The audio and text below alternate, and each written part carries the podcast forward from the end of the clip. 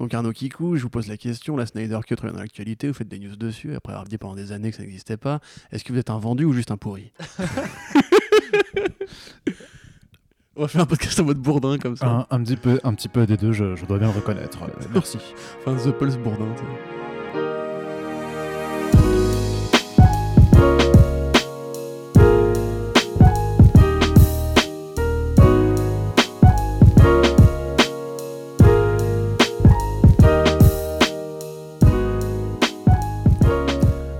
Bonjour à toutes et tous et bienvenue sur comicsblog.fr pour un nouveau podcast Fresh Starts. Qu'est-ce que c'est, bien entendu hein Voilà, je vous arrête tout de suite parce que là vous étiez en train de me dire mais merde, j'étais c'est dans la... quoi le Fresh Start Mais oui, c'est ça. Qu'est-ce qui se passe C'est parce que euh, vous souffrez, comme je le dis chaque semaine, de problèmes de mémoire, mais nous aussi. Et c'est pour ça qu'on doit vous Ouais, rappeler à chaque fois qu'est-ce que c'est. C'est tout simplement le podcast revue d'actualité pour vous parler des comics et de leurs adaptations. Euh, les comics, ce sont des bandes dessinées imprimées sur du papier qui nous viennent tout droit des États-Unis, mais qui connaissent également une édition euh, française, fort heureusement. Mais nous allons euh, commencer ce euh, valeureux Fresh Start qui, je, je sens, va être euh, exquis euh, Ah là là, à tout bah, je- point. Oui. Euh, alors oui, ça fait voilà, ça fait qu'une bonne semaine qu'on a fait le dernier Bah, Fresh bah, bah, Mais d'une part, bah déjà l'actualité, Ah, euh, bah, il y a des choses à dire. oui. Voilà. Et en plus, il faut, euh, on va, on va pas vous le cacher, puisque nous, nous, nous, nous travaillons dans une certaine forme de, de transparence.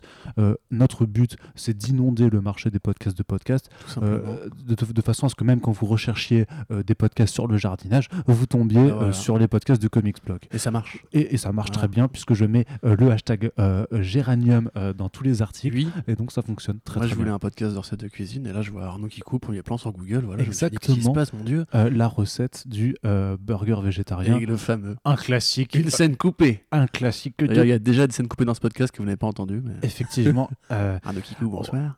bonsoir. Alors bref, on va donc commencer avec. c'est Corentin. Salut, ça C'est vrai, Corentin, bonjour. Ça, tu t'en- en J'ai fait. connu.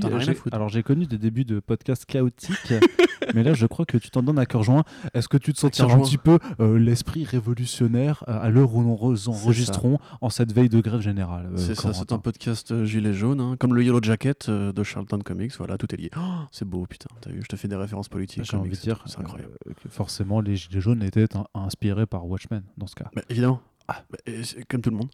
Et du coup, La j'ai vie aussi, t'inspires pas Watchmen.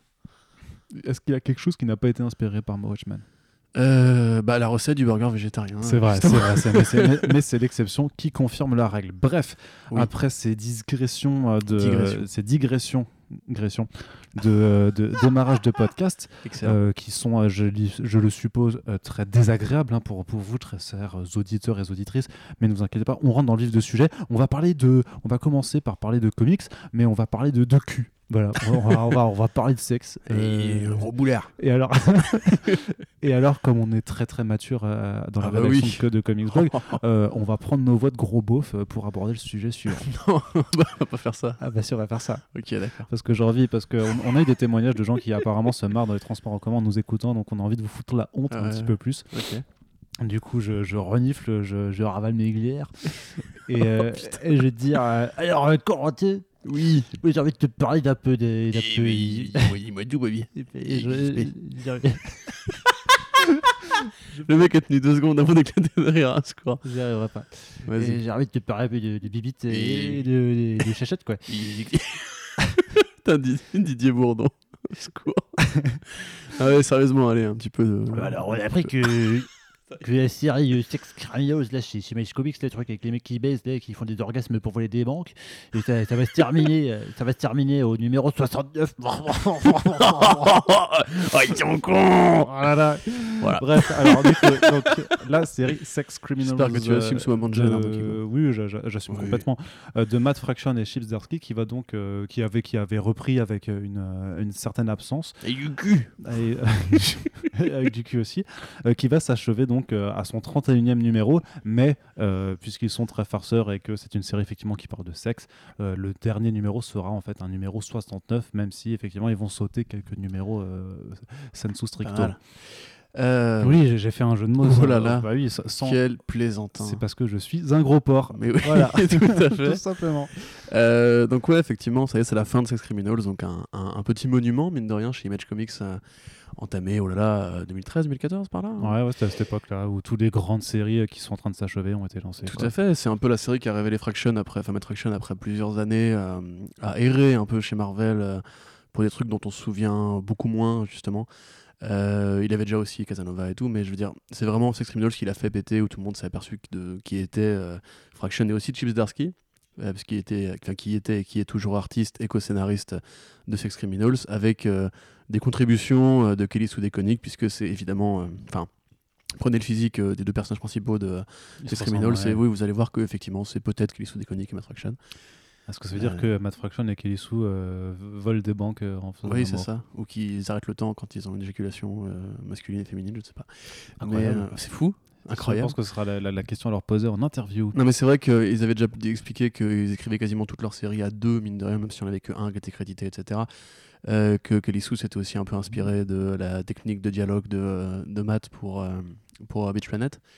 Euh, et bref, donc pour résumer, c'est effectivement euh, l'histoire de deux personnes qui, euh, quand elles ont un orgasme, figent le temps. et, du coup, bah, le temps que leur libido se recharge, on va dire, c'est-à-dire que le fait est que les hommes ne peuvent, enfin, difficilement jouer deux fois d'affilée. Donc, oui, Arnaud Kikou qui nous regarde avec des yeux, genre, mais si, attends, je peux carrément le faire. Mais la plupart des gens, non, Arnaud, tu es, tu es, tu es un mutant, un surhomme, un dieu du sexe, un Adonis. Euh, mais voilà, C'est bien vrai ça. le temps que leur libido se recharge, ils peuvent donc faire un peu tout ce qu'ils veulent. euh, euh, pendant ce temps-là, ils vont essayer effectivement de, de braquer une banque pour sauver la bibliothèque locale au nom de la culture euh, castrée par le capitalisme et être arrêtés par la police du sexe qui va tenter de les, de les empêcher d'utiliser leur pouvoir à de mauvais escients. Euh, donc c'est très bien, Mhm. c'est vraiment cool. Euh, pour le coup, la série reprend bientôt avec le numéro 26 où il y aura une couverture euh, Not Safe for Work de Jason Latour, c'est-à-dire qu'en gros il y aura du cul sur la couverture. Euh, et ce sera que juste pour 5 numéros, donc le dernier volume, le volume 6, qui sera la grande conclusion de Sex Criminals. Mine de rien, une très bonne série que je vous conseille de découvrir euh, par-delà les blagues pipi caca qu'on fait depuis tout à l'heure. Enfin, pas pipi non, plutôt Zizi Zezette qu'on vous fait depuis tout à l'heure. ça, qui est publié en VF chez Glénat, si, je me- si je me rappelle bien. C'est ça, l'une des rares séries qui traite de cul justement sans tomber dans le graveleux. euh, ou euh, non, c'est le- une, utilisation, c'est une utilisation astucieuse en fait des Ouais, euh, de, de la sexualité, mais qui aborde frontalement la sexualité des gens. quoi. Et puis ça parle justement de découvrir la sexualité en couple, puisque euh, donc c'est une héroïne du coup euh, au départ. Résume un peu, un peu son parcours et c'est là que l'influence de Kelly Sue doit se sentir puisque c'est assez réaliste justement dans le parcours d'une jeune femme. Enfin, j'imagine, hein, je suis pas une jeune femme, mais le parcours d'une jeune femme et de sa découverte de, de sexualité un peu à tâtons, quoi, on va dire. Et de comment après, bah, elle apprend à faire confi- confiance à, son mec, comment le, le- sexe va prendre une part dans leur vie, etc. Euh, c'est vraiment très sincère, c'est super bien écrit, c'est hyper marrant, c'est très méta. Euh, tout l'humour de, de Zdarsky, euh, qui après a été connu pour être un mec marrant, justement, ça vient de là aussi. Il y a beaucoup de jeux de métafiction, il y a beaucoup de jeux de narration, des dialogues mitraillettes, en veux-tu, en voilà. Et bah, maintenant, Fraction passe un peu à autre chose. Il a November à côté, il a d'autres projets. Mais c'est vrai que du coup, bah, euh, dans une ère qui a déjà perdu beaucoup des classiques de Image avec. euh, avec euh, rap, Black les livreuses, Paper Ouais, Paper Girls, Girls. merci Black Science, Paper Girls, effectivement. The Wicked plus The Divine, et là maintenant, bah, Sex Criminals, il, il est temps de, d'isoler, un- peu quels sont les nouveaux, les nouveaux champions d'Image Comics actuellement. Mhm. On va parler tout à l'heure de Andrew Baker, donc il reste encore pas mal de grandes Ouais. forces en présence. Ouais, Criminal. Et Criminal. Et euh, voilà, donc je suis, j'ai très hâte de voir ça. Euh, le petit gag à la fin, euh, c'est exactement leur humour de blaireau qu'ils aiment bien, leur humour méta de blaireau. Parce que eux-mêmes savent que c'est ridicule, mais ça juste les fait marrer d'être ridicule en fait. Tu vois, c'est, un peu tout l'humour de Fraction résumé. C'est genre, on sait que la blague est, est- est bête, mais on l'a fait parce qu'on aime bien être bête, tu vois. Mhm. Donc j'ai hâte de voir ça et je suis un peu triste que ça se finisse. Voilà. Oui, oui. Eh oui. J'ai envie de poser, Ah là là, mais quels, putain, se- mais- quels seront les géants de demain d'Image Comics hein, Vraiment, j'ai envie de poser cette question. Oh, bah, j'ai envie de dire Ernaud que ça ferait un bon éditorial. les, les- les gens doivent se dire putain, c'est bizarre parce que toutes les émissions ils font cette blague Eh comme oui, ça et ils, doivent, ils doivent pas comprendre pourquoi, mais Mais un, jour vous comprendrez peut-être euh, quand vous Bah, dites- visiterez. dites- euh, Dites-vous qu'il y a un, il y a un- un papier dans le back-office. euh, qui date d'août 2019. Quoi, avec un titre intéressant qui Ouais. sont les nouveaux géants d'Image Comics Pour l'interrogation. C'est ça. Et Arnaud réfléchit actuellement à la réponse. C'est ça, effectivement. Et peut-être qu'elle arrivera un jour. Voilà, faut, faut faire confiance aux Arlésiennes, parce qu'il y a des Arlésiennes, on va en parler un peu après aussi, euh, qui, qui trouvent des dates de sortie, tu vois. Donc euh, une transition tout à fait pas du tout pour ce qu'on va, Ouais. pour le sujet suivant, Transition de la mais pression. c'est c'est pour plutôt un tard. foreshadowing en fait. Oh, putain, Ouais. quel narrateur. Je suis- je cin- écrire, Arnaud. Je suis cinéaste aussi. Mais oui, bien, je sais. Je, je fais des Je films. sais bien. Je fais des Dans ta films. chambre. Exactement. Voilà. Euh, on va s'arrêter là, du coup. Parce que sinon, là, ça aurait une bonne transition pour parler de, Oui, de- c'est de- de sexe criminel, mais, mais après, je risquerais d'aller en prison. Et- Allez, du Et coup, on continue avec euh, des comics toujours et on va aller euh, du côté de la VF avec quelques sorties, euh, ma foi, mon cher Corentin, Oh, de, putain, et de qualité. Mais qu'est-ce que c'est que Et ça tu sais pourquoi je vais prendre la scène du Sud. Parce que l'on va parler de Panini Comics, dont les locaux sont à Nice. C'est nul à chier ton Voilà. accent du Et sud. est- ah, C'était peut-être plus un accent Jean-Michel Apathy. Ouais, ouais, Ouais. Ou, ou asiatique du sud, je pense. Mais raciste. Non, coup. bah non, du coup, je peux pas. les deux. Bah non, là, je vais me faire Ah cancel. ouais, là, t'es cancel. Là, je suis. je Au revoir, Arnaud Le hashtag cancel Arnaud Kikou est, est déjà en vigueur. Oui, je, crois que c'est moi qui l'ai lancé il y a quelques mois de ça déjà. Ouais, mais toi, tu sais pas Ça lancer hein. des bons hashtags. Sur le dark web. Tu, tu lances pas des bons hashtags. Mais euh, donc Panini, qu'est-ce qui se passe avec Panini? Ben, il y a des rééditions Bah. en deluxe déjà. Euh, une qui était vachement attendue quand même, c'était le Vision de Tom King et euh, Gabriel Walta. Oui, Est-ce que tu veux nous dire quelques mots un peu sur le Vision de, de Tom King? C'est très bien. Euh, je, je- je prie pour que ça serve d'inspiration à la série euh, The Vision, qui- enfin WandaVision. Non, qui bah non, non, bah, bah non, bah non. Bah, en un sens, si, puisque euh, Bah. c'est cette espèce d'exploration de la vie fantasmée de la Vision à travers la famille fantasmée de la Vision. Donc, ce qui est cet androïde de Marvel Comics qui est historiquement lié au personnage de, de Black Widow, Scarlet Witch. Euh, c'est difficile d'en parler, moi je trouve. C'est une, ouais, enfin c'est une sorte de, C'est une de, de récit. Ouais, c'est une sorte, c'est un petit peu le- le- les prémices de ce qu'il a fait plus tard sur Mister Miracle. C'est une récit de la dépression euh, au quotidien pour un père de famille. Euh, Bah, qui essaye d'avoir du coup ses visions, qui essaie d'avoir une vie de famille, donc ça, qui, a, ouais. qui a sa femme, qui a ses enfants et qui essaie d'avoir une vie entre guillemets normale. Et que forcément, Bah oui, ça ne va non. pas être le cas. Bah voilà, parce qu'il a, il, il a de, de lourds passés, enfin un lourd passé comme justement euh, Tom King. Euh, Il y a vraiment effectivement un commentaire comparé à faire avec euh, ce qu'il a fait sur Mister Miracle. Euh, sauf que l'un a duré plus longtemps et l'autre a pro- probablement été un peu coupé en plein élan. C'est aussi d'ailleurs un volume qui aurait dû être repris ensuite par Chelsea Kane avant que Marvel se rappelle qu'ils n'avaient pas de couilles et que du coup ils annulent tout. Mais Euh, quelle, quelle Non, mais ils les ont oubliés chez le docteur. et Hop, hop, ablation, et tu vois, et ça y est, tout va bien maintenant. Mais euh, Tu vas avoir des problèmes. Mais hein, du coup, ouais, euh, très très bon délire cette série. Je crois que ça a gagné un. Ça a gagné prix. un Eisner Ouais, Award, ouais. Un Eisner, ok. Donc bah voilà, très bien. Voilà, donc on est content d'avoir cette édition dans un Oui, beau volume bah, avec les 12 finalement. numéros de la maxi série. Non, parce que sinon, c'était, bah, tu sais, c'est euh, politique de réédition. hein, du coup, il y avait deux, deux, deux volumes. Ah, c'était euh, 12 numéros quand même. Ouais. Ok. Bah, je crois qu'il y a, il y a- il y a- il y a deux petits tomes, et là, du coup, ce sera dans leur format ma- Marvel Deluxe, donc euh, grande, grosse couverture. Eh bien, euh, lisez ça. joli, joli papier. Donc euh, voilà, les, les Marvel Deluxe sont toujours effectivement assez chers. Je crois que là, ce sera 28, entre 28 Mm. euh, et 32 euros, un truc Et comme ça. faut dire aussi que c'était un peu le projet avec Sheriff of Babylon qui a vraiment mis Tom King sur, l'auteur de- sur, la carte des auteurs à suivre. Parce Ouais. que euh, à l'époque, vraiment, euh, il y avait des gens qui mettaient un peu des doutes après Agresson et tout. Et vraiment, à l'époque, il n'y a vraiment pas eu d'opposition. Tout le monde dit c'est Mhm. merveilleux, etc. Donc, euh, voilà, pour aussi comprendre l'auteur dans, dans- dans son œuvre, puisqu'il n'est pas que, euh, que d'essai. hein. Non, Euh, un petit toujours dépressif par contre. Mais, Ah oui, ça, c'est. bah, je te dis, c'est c'est son chaînon. Mais apparemment, maintenant, il change. Tu vois. Il va parler d'autre chose. Il a dit. Bah, on verra avec, Avec, euh, euh, effectivement Adam Strange. Adventures qui essaie la plus pour parler de, de Hugo Strange, Adam Strange. Adam Strange. d'Adam Strange ouais, qui, qui parlera plus de politique et de racisme a priori quand même donc euh, et d'opinion publique donc on, verra on verra ce que ça donne Euh, un autre titre plutôt bien c'est le c'est Parents de luxe c'est en 100% Marvel donc ça en fait c'est la collection euh, librairie directement en fait de titres qui ne passent pas par leur système de prépublication dans ce qu'on appelle désormais les soft covers qui sont les anciennes publications kiosques et parmi les titres qui ont été annoncés euh, pour le début d'année prochaine et précisément pour le mois de février 2020, on retrouve Silver 2020. euh, 2020, Silver Surfer Black de Donny Cates et et c'est. Tradmore, oui. voilà. J'allais dire Greg. Moore, mais non, c'est Tradmore, pardon. Greg Moore ou Alan Moore? Ouais, plutôt. ou Terry Moore. Ou Terry Il y a beaucoup de Moore. hein. Il y a beaucoup. Euh, rien. Léa Moore aussi. Il y a beaucoup d'amour aussi dans les Il y a beaucoup d'amour. Voilà. C'est beau. Et c'est ça qu'on aime. C'est ça qu'on veut. Donc ouais, effectivement, Silver Surfer Black qui arrive en 100%. Euh, c'est peut-être le seul projet de Silver Surfer qui est- a été euh, au-delà du seul numéro, euh, du seul numéro optionnel, on va dire. Ouais. Puisqu'ils ont beaucoup fait des annuals, des tie-in, etc. pour pas grand-chose. Alors ça s'inscrit dans la continuité du volume de, Guardians de of the Kate sur, voilà, sur. Guardians of the Galaxy qui a, duré tout le long de l'année. En fait, c'est- un spin-off, tu vois, c'est un peu le. Pour moi, ça me rappelle vachement. Tu, tu me diras ce que t'en ce que t'en penses pas. Non, je suis pas d'accord. C'est vrai. Euh, quand, quand Amanda Conner et Jimmy Palmiotti avaient fait leur run sur Harley Quinn, euh, ils avaient fait une mini-série en fait qui racontait euh, ce qui se passait entre euh, deux, cases avec la, voilà, la mini-série Ouais. avec Power Girl en fait. Où en fait dans, dans le volume de la série Harley Quinn, Harley Quinn disparaissait avec Power Girl sur une case et la, dans, un, dans une sorte de, de trou temporel. Et la case d'après, elle revenait, elle était complètement différente avec des costumes qui avaient changé, tout ça, a l'air d'avoir vécu mille aventures.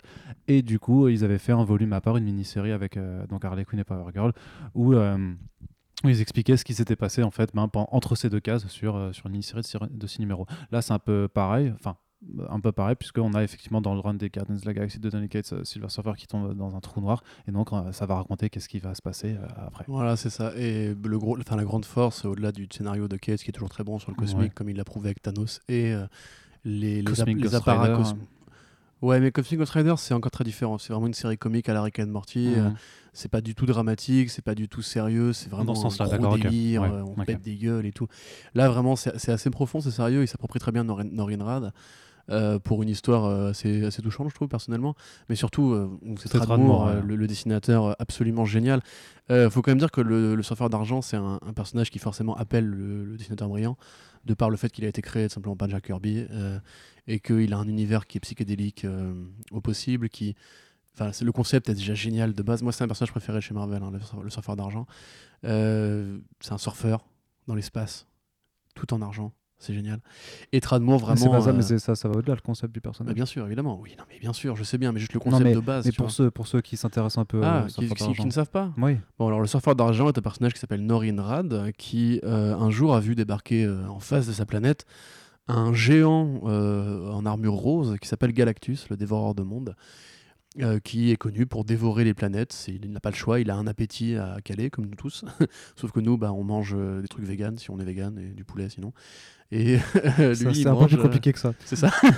et lui, du coup, bah, il mange des planètes. Alors, euh, Rad, pour sauver son monde, a fait un pacte avec lui. Il lui a dit si tu veux, je, je t'évite la lourde, tâche de devoir toi-même chercher des mondes à déguster. J'y vais à ta place et euh, tu me donnes des pouvoirs pour le faire. Donc, du coup, bah, le, Galactus. A En créé, échange d'épargner sa planète, j'imagine. c'est ça, ouais. Galactus, du coup, a créé le surfeur d'argent, euh, qui, du coup, bah, est envoyé aux confins de la galaxie pour trouver des mondes viables, donc idéalement des mondes où il y a de la vie. Euh, que le, le- tu vois c'est un peu une sorte de c'est comme le mec qui te livre tes courses quand tu, tu commandes en ligne sur, sur Leclerc tu vois t'es Ouais. content de l'avoir à côté de toi et du coup ils sont devenus potes et euh, un jour en arrivant sur Terre dans la fameuse trilogie de Galactus euh, de, Fantastic, de la série Fantastic Four de Stanley et Jack Kirby euh, on découvre du coup l'existence de Galactus qui à l'époque est tout petit qui est gros comme un building même pas Mhm. Enfin, en gros, comme un, un- trois, trois étages, tu vois, grosso modo, il fait 8 mètres d'eau. Euh, Galactus, au contact des surfeurs d'argent et euh, des locaux humains, va apprendre la valeur de la vie et trahir son maître qu'il va affronter et libérer la Terre. Et c'est le sujet de Silver Surfer Parable de Stanley et Moebius et du film de merde qui a été fait il y a quelques années avec, avec le mec de Nip Tuck. Et euh, d'ailleurs, c'était Laurence Fishburne qui prêtait, qui prêtait sa voix au surfeur d'argent à l'époque. Le mec de voilà, Morpheus. C'était cool. C'est le seul intérêt de ce film.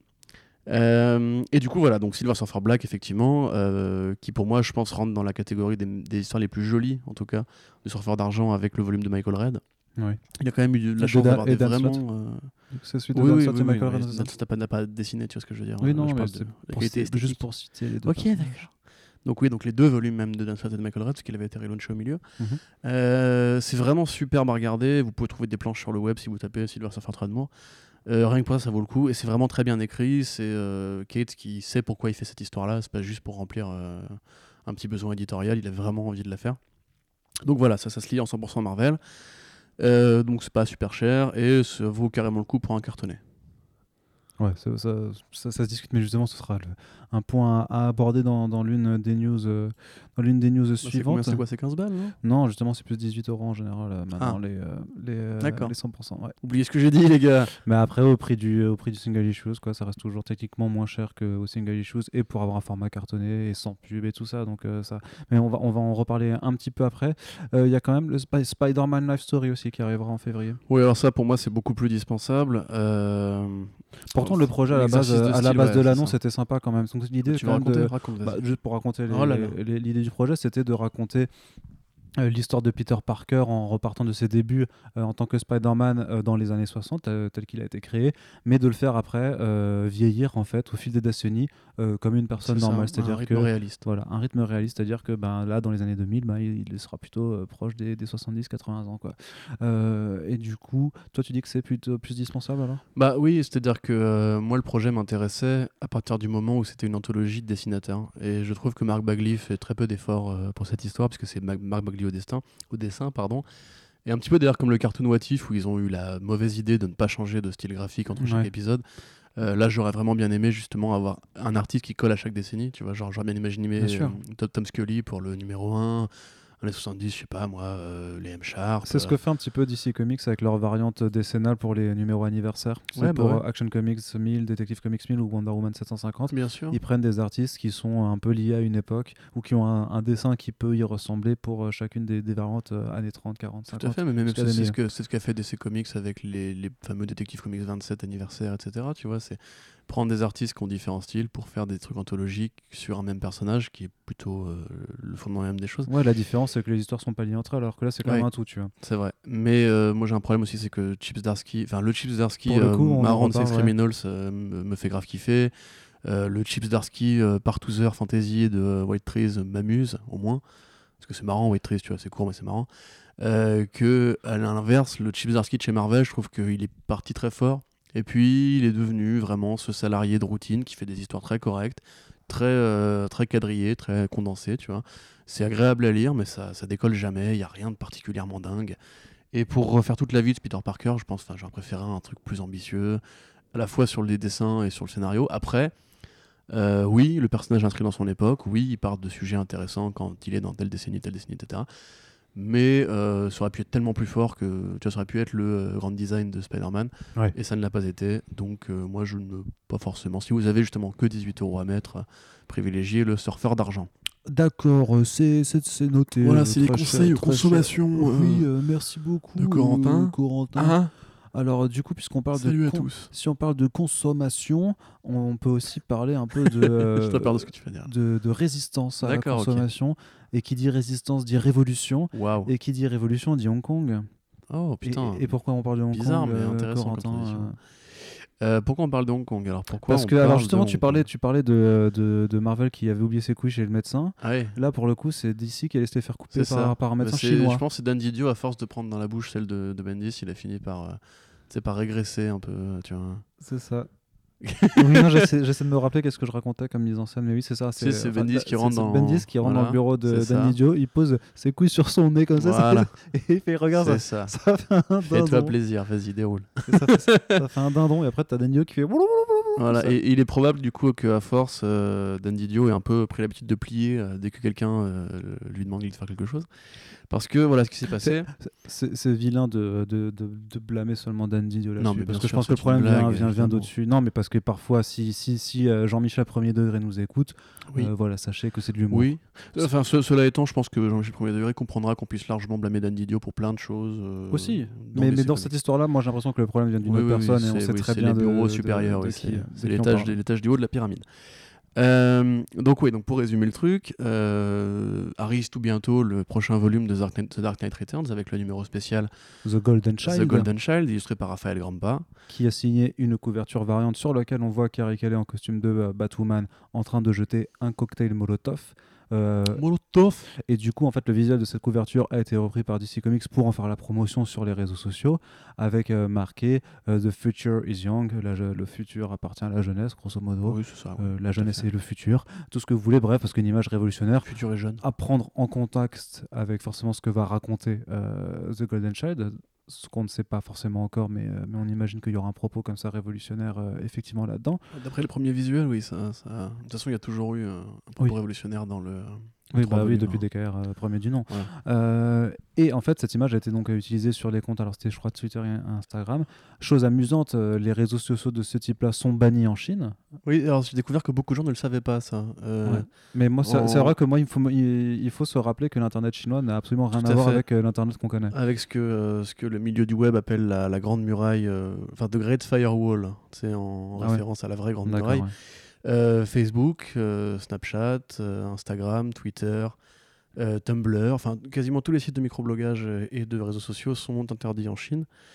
De même que énormément de sites sont contrôlés par le gouvernement, y compris les moteurs de recherche. C'est-à-dire c'est ce pourquoi, par exemple, quand tu vous tapez, enfin si vous allez en Chine, je ne sais pas pourquoi, mais faire du tourisme en Chine, tapez le nom, je sais pas, d'un résistant quelconque ou même un- d'un personnage un peu euh, obscur de, de l'histoire de la Chine, s'il n'est pas dans le canon officiel du, du, du dictat gouvernemental, il n'apparaîtra pas dans les moteurs de recherche. Ou pas forcément sous, sous- sous de bons traits.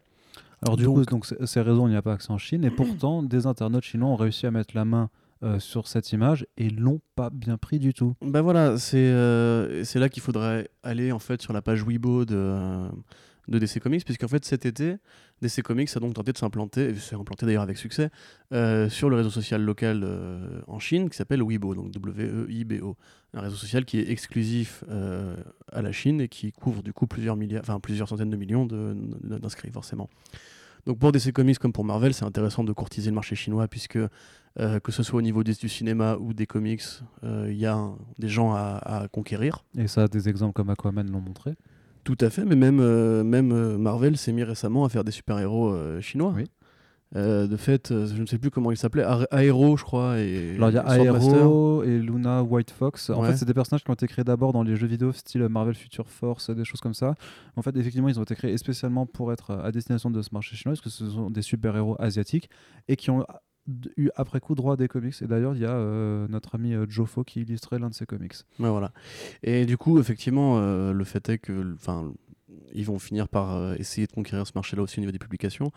Et euh, alors, je ne sais pas si euh, DC Comics a posté euh, l'image sur, sur son compte Weibo, parce que Je crois pas, non C'était juste Jim Lee, avait, Jim Lee avait fait un post très amusant avec le décalage qui, en, cet été, où je l'ai mis dans la news d'ailleurs, où il disait ouais, trop content, on est sur Weibo maintenant, etc. Et Non, non, justement, gros, bienvenue dans euh, l'arène parce que tu voir que là-bas ils sont un peu plus, un peu plus taquins tu vois, que sur. Twitter. Non, non, justement, le- l'article disait que ça avait été que sur Twitter et Instagram, ok. pas sur Weibo. Alors, ce qui s'est passé, c'est que du coup, des influenceurs cinéma euh, ont récupéré l'image et, euh, un petit peu comme le font nos youtubeurs d'extrême droite en France, euh, manipuler les symboles pour dire que c'est un appel, un appel propagandiste euh, à la rébellion et au soutien surtout aux forces euh, de manifestation hongkongaises qui, depuis quelques mois, euh, manifestent contre la constitution chinoise pour garder leur liberté, puisqu'au départ, Hong Kong donc, est une colonie britannique. Anglaise. Ouais, britannique, Donc, qui jouit des droits de la constitution britannique au départ, mais après il y a eu la rétrocession il y a quelques années, et euh, les Hongkongais espéraient conserver leur statut à part, donc leur liberté, euh, leur ouverture à l'Occident, etc., que n'ont pas les citoyens chinois normaux. Euh, donc évidemment, il faut s'imaginer que pour beaucoup de gens, le mot dictature, c'est un gros mot, mais il y a beaucoup de gens qui sont très contents d'habiter en Chine et qui soutiennent le gouvernement euh, dans son action contre, le, contre Hong Kong. Et euh, ces gens-là ont trouvé qu'effectivement, cette image était euh, un, un mauvais signal à envoyer euh, à travers Batman, et du coup, bah, on demandait à DC Comics de retirer euh, le poste. DC Comics l'a fait. Voilà. Voilà. Et c'est là qu'intervient le problème, c'est que DC Comics du coup a plié à des demandes sur des réseaux qui ne sont pas accessibles en Chine, a plié à des demandes de gens qui, euh, grosso modo, euh, déjà exigent quelque chose qui n'a absolument rien à voir avec le sujet de l'image, puisqu'il n'y a absolument aucun rapport entre le costume de Batwoman et la tenue des manifestants de Hong Kong, Oui, parce que reproché. Oui, parce que bah, Batman n'a jamais euh, attendu Hong Kong pour s'habiller en noir. Voilà, ça, il y avait ce côté Black Blocs, le côté jaune qui évoquait justement le symbole des gilets jaunes qui a été repris un peu partout. Non, le, Et, le- le- le euh, jaune, c'est parce qu'en fait, il y avait eu des précédentes manifestations en 2014 où le- la couleur jaune, avec Ok, des parapluies jaunes notamment, avait été utilisée justement par des manifestants euh, hongkongais. J'ai lu un article qui a fait, pardon, j'ai lu un article qui a fait le, le parallèle du coup. Ah oui. Mais euh, voilà, et surtout le l'ancien cocktail Molotov. En fait, il y, a- il y a une image très célèbre qui, qui traîne sur les réseaux où un manifestant, justement en jaune, tient un cocktail Molotov et se prépare à le lancer. Et euh, il était facile de faire le comparatif.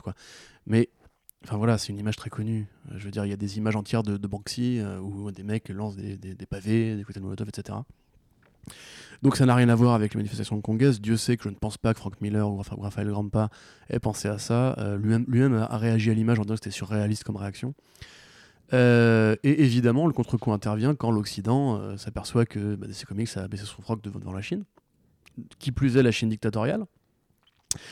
Et du coup, bah, il y a eu un contre-backlash. Puisque du coup, là, les internautes se sont massés pour dire à, à DC Comics euh, Vous foutez de la gueule du monde ou quoi? Enfin, Batman, c'est un mec qui lutte pour la liberté et la justice.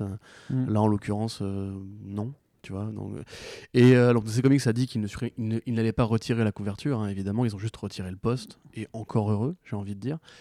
Euh, mais ça fait quand même un deuxième cas d'autocensure mesurée, évidemment, en 14 mois après euh, l'affaire de la, de la, bite, euh, ouais. de Libermero, enfin de la bite de Batman par Libermero. La bite de Libermero va très bien, heureusement.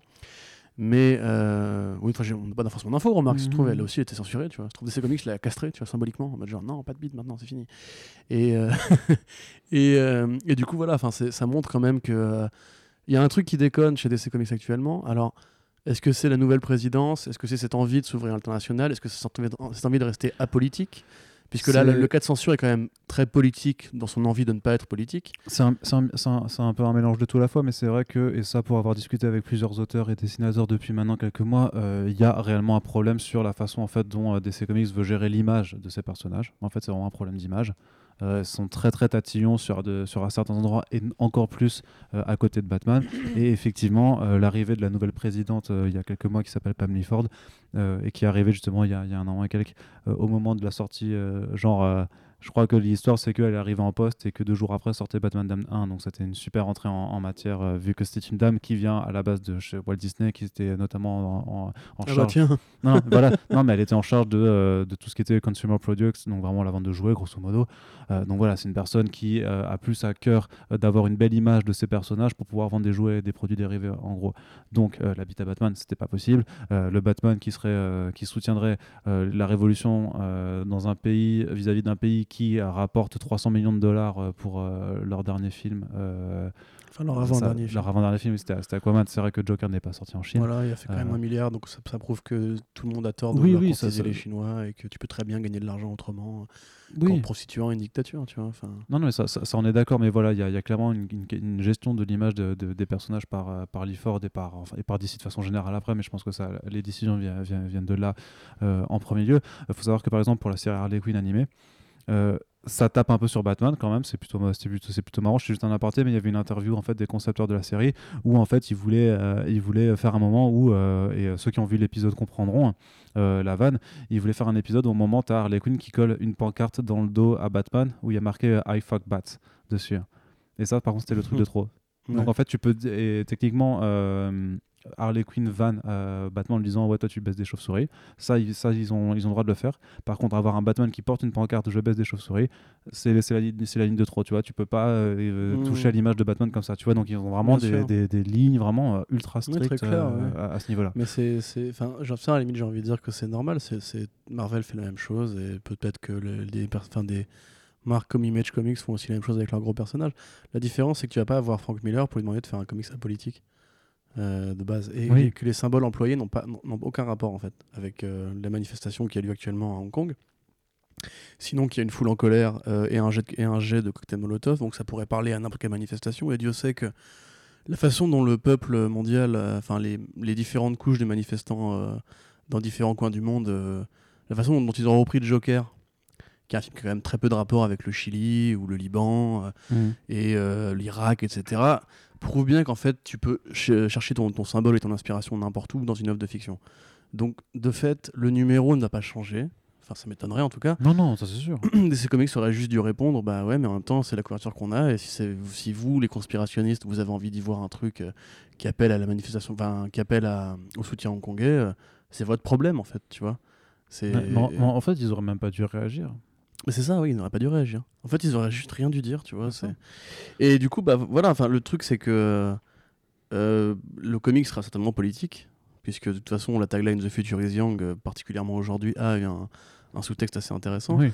Moi, euh, je me pose la question du coup de quel backlash aura le plus de poids dans l'avenir de DC Comics, puisque un peu comme euh, la façon dont la, la polémique sur la, la bite de Batman a eu des, des retombées assez délétères sur, euh, sur l'organisation même du, du Black Label, Ouais. on peut se poser la question de genre est-ce qu'il y aura un précédent à cette histoire? Est-ce que du coup DC Comics va plus faire gaffe au niveau de ce qu'elle qu'elle envoie comme signaux à l'Orient? Euh, Est-ce que DC Comics va même faire confiance maintenant aux, aux auteurs qui, qui veulent faire des trucs politiques? J'espère que tout ça sera juste une, une tempête, dans un verre d'eau, hein, évidemment. Euh, mais voilà, c'est assez intéressant. Et c'est d'ailleurs très intéressant aussi puisque euh, beaucoup de gens du coup se sont exprimés pour dire que le- la Chine avait tort de, de, de censurer, enfin d'appeler à la censure d'une œuvre de fiction comme ça. Euh, y compris beaucoup de gens euh, du côté de, de ce qu'on appelle généralement les magas, c'est-à-dire en gros les, les gens euh, qui soutiennent la politique du président Trump. Donc MAGA, c'est l'acronyme de Make America Great Again. C'est ça. Et qui sont en général justement des, dans l'intersection vide qui existe entre les MAGA et les fans de comics. C'est généralement des gens qui justement sont très peu ouverts à l'idée qu'on prenne un personnage féminin pour, le remplacer, enfin, pour remplacer un personnage qui existait déjà au- auparavant. Euh, prenez Ironheart qui s'était fait, fait taper Mhm. dessus, prenez euh, Jane Foster, etc. Voilà, ils- en- les- ces gens-là en général sont au rendez-vous pour dire euh, non, euh, mon héros de base, pas besoin, invente un nouveau personnage plutôt, etc. Que là, pour le coup, bah, vu que la- les États-Unis sont en guerre économique avec la Chine depuis quelques mois, la fameuse trade war, ces gens-là ont été assez nombreux à défendre Bat- Batwoman, hein, littéralement, et Carrie Kelly. Donc c'est quand même assez rigolo du coup de voir ce, petit double discours. Comme c'est rigolo de voir justement euh, ces gens qui euh, sont les premiers à appeler à la censure dès que euh, justement un, personnage est gender swappé ou, euh, ou blackwashé comme ils disent et qui disent genre non, annuler ça, supprimer, etc. Bah, pour le coup là ils sont les premiers à dire non, il faut laisser les auteurs s'exprimer, etc. Donc des deux côtés c'est marrant, j'imagine que évidemment toutes les extrêmes droites ne se valent pas.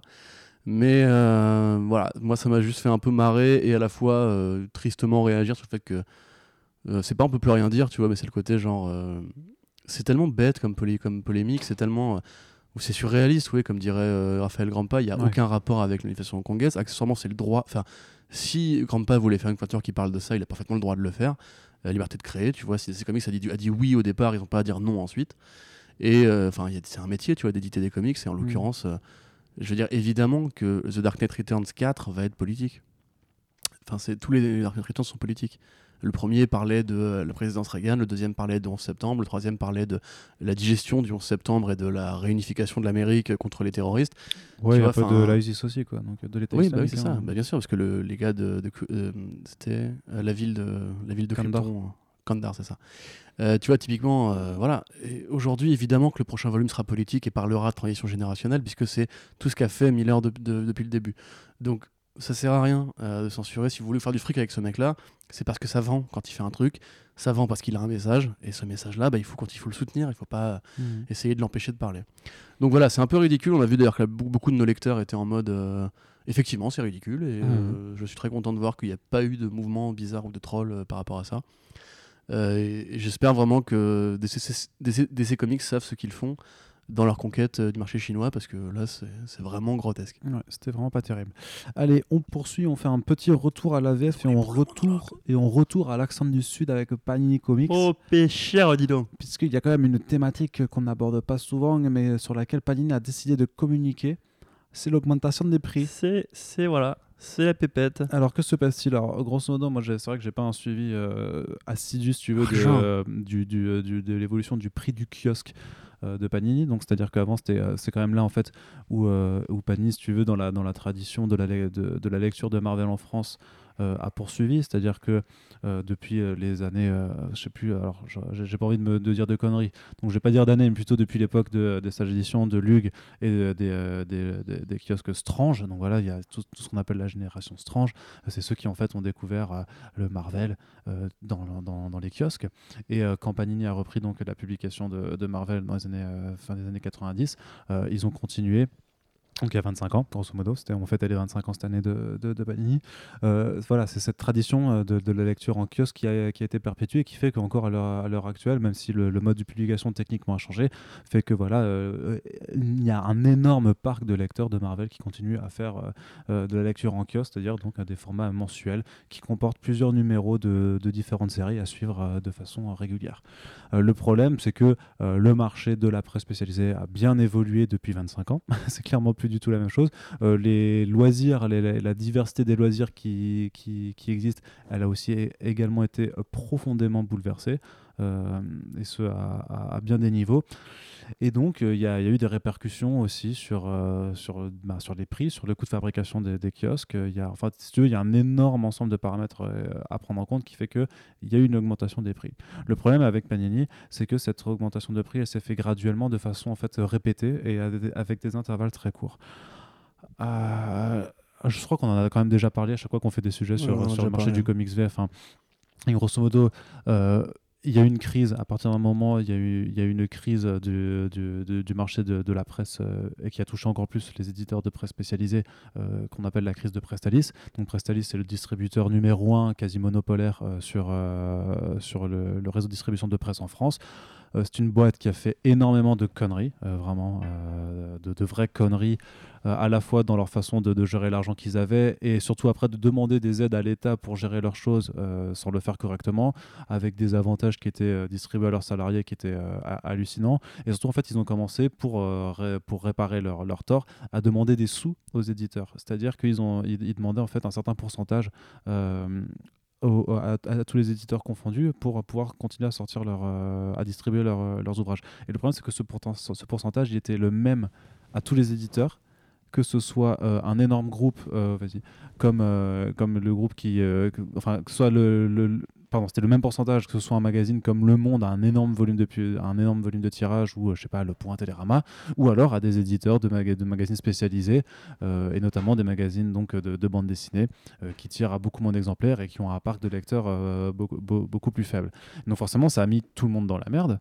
Encore plus la presse spécialisée et encore plus la presse dans la, dans la BD. hein. C'est pas pour rien non plus qu'à côté, euh, dans hors secteur comics, vous avez vu des, euh, des, revues comme l'Enfeust Mag ou Psychopathe qui ont dû s'arrêter tout simplement, puisque c'est devenu euh, vraiment difficile. Ce n'est pas pour rien non plus que vous avez vu Urban Comics diminuer dra- drastiquement son offre en, en passant de ses, ses- ses- ses mensuels maintenant, il n'y en a plus qu'un seul, et d'ailleurs, c'est même plus un mensuel parce que c'est un bimestriel.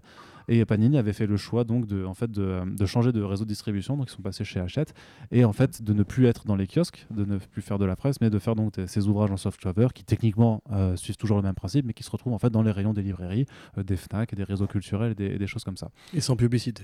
Et sans publicité ou avec, bah, ils en avaient, ouais, avec beaucoup. En tout cas, ils peuvent pas s'autoriser à avoir de la publicité Ouais, euh, dedans. Moi, je me rappelle pas. Je t'avoue que je me rappelle pas avant comment c'était en termes de nombre de pages de publicité dedans. Je j'ai- pas souvenir. Et donc, quand c'est quand il y avait une première augmentation des prix à ce niveau-là, notamment quand il y a eu la période de Marvel Legacy où c'était passé à 6,50€ euh, les les les, euh, les 112 pages et 6,90€ les 128 pages, grosso modo. Il y a eu une nouvelle, il y a une une augmentation des prix avec un premier relaunch qui a été fait euh, pour le Fresh Start. Donc c'était cette année là, en début d'année euh, dernière, où c'est passé du coup à 7,50€.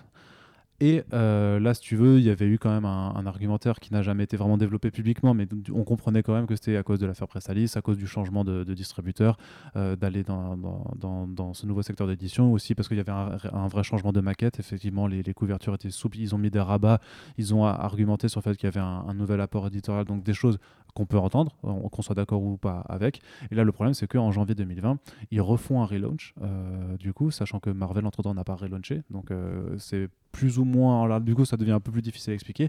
Mais surtout, euh, là où le, le lectorat est vraiment, euh, est vraiment en colère, c'est que le, le prix des, des kiosques passe à 8,90€, donc à, à 9€. C'est-à-dire qu'il y a deux ans, ça coûtait 6,50€. Mmh. Euh, Aujourd'hui, ça, ça, ça- ça- deux, ans, deux ans et demi après, ça va coûter 9€. Donc quasiment le tiers du prix en plus. Voilà, voilà, c'est ce qui n'est pas, ce qui n'est clairement pas anodin. Ça, on peut pas se le cacher.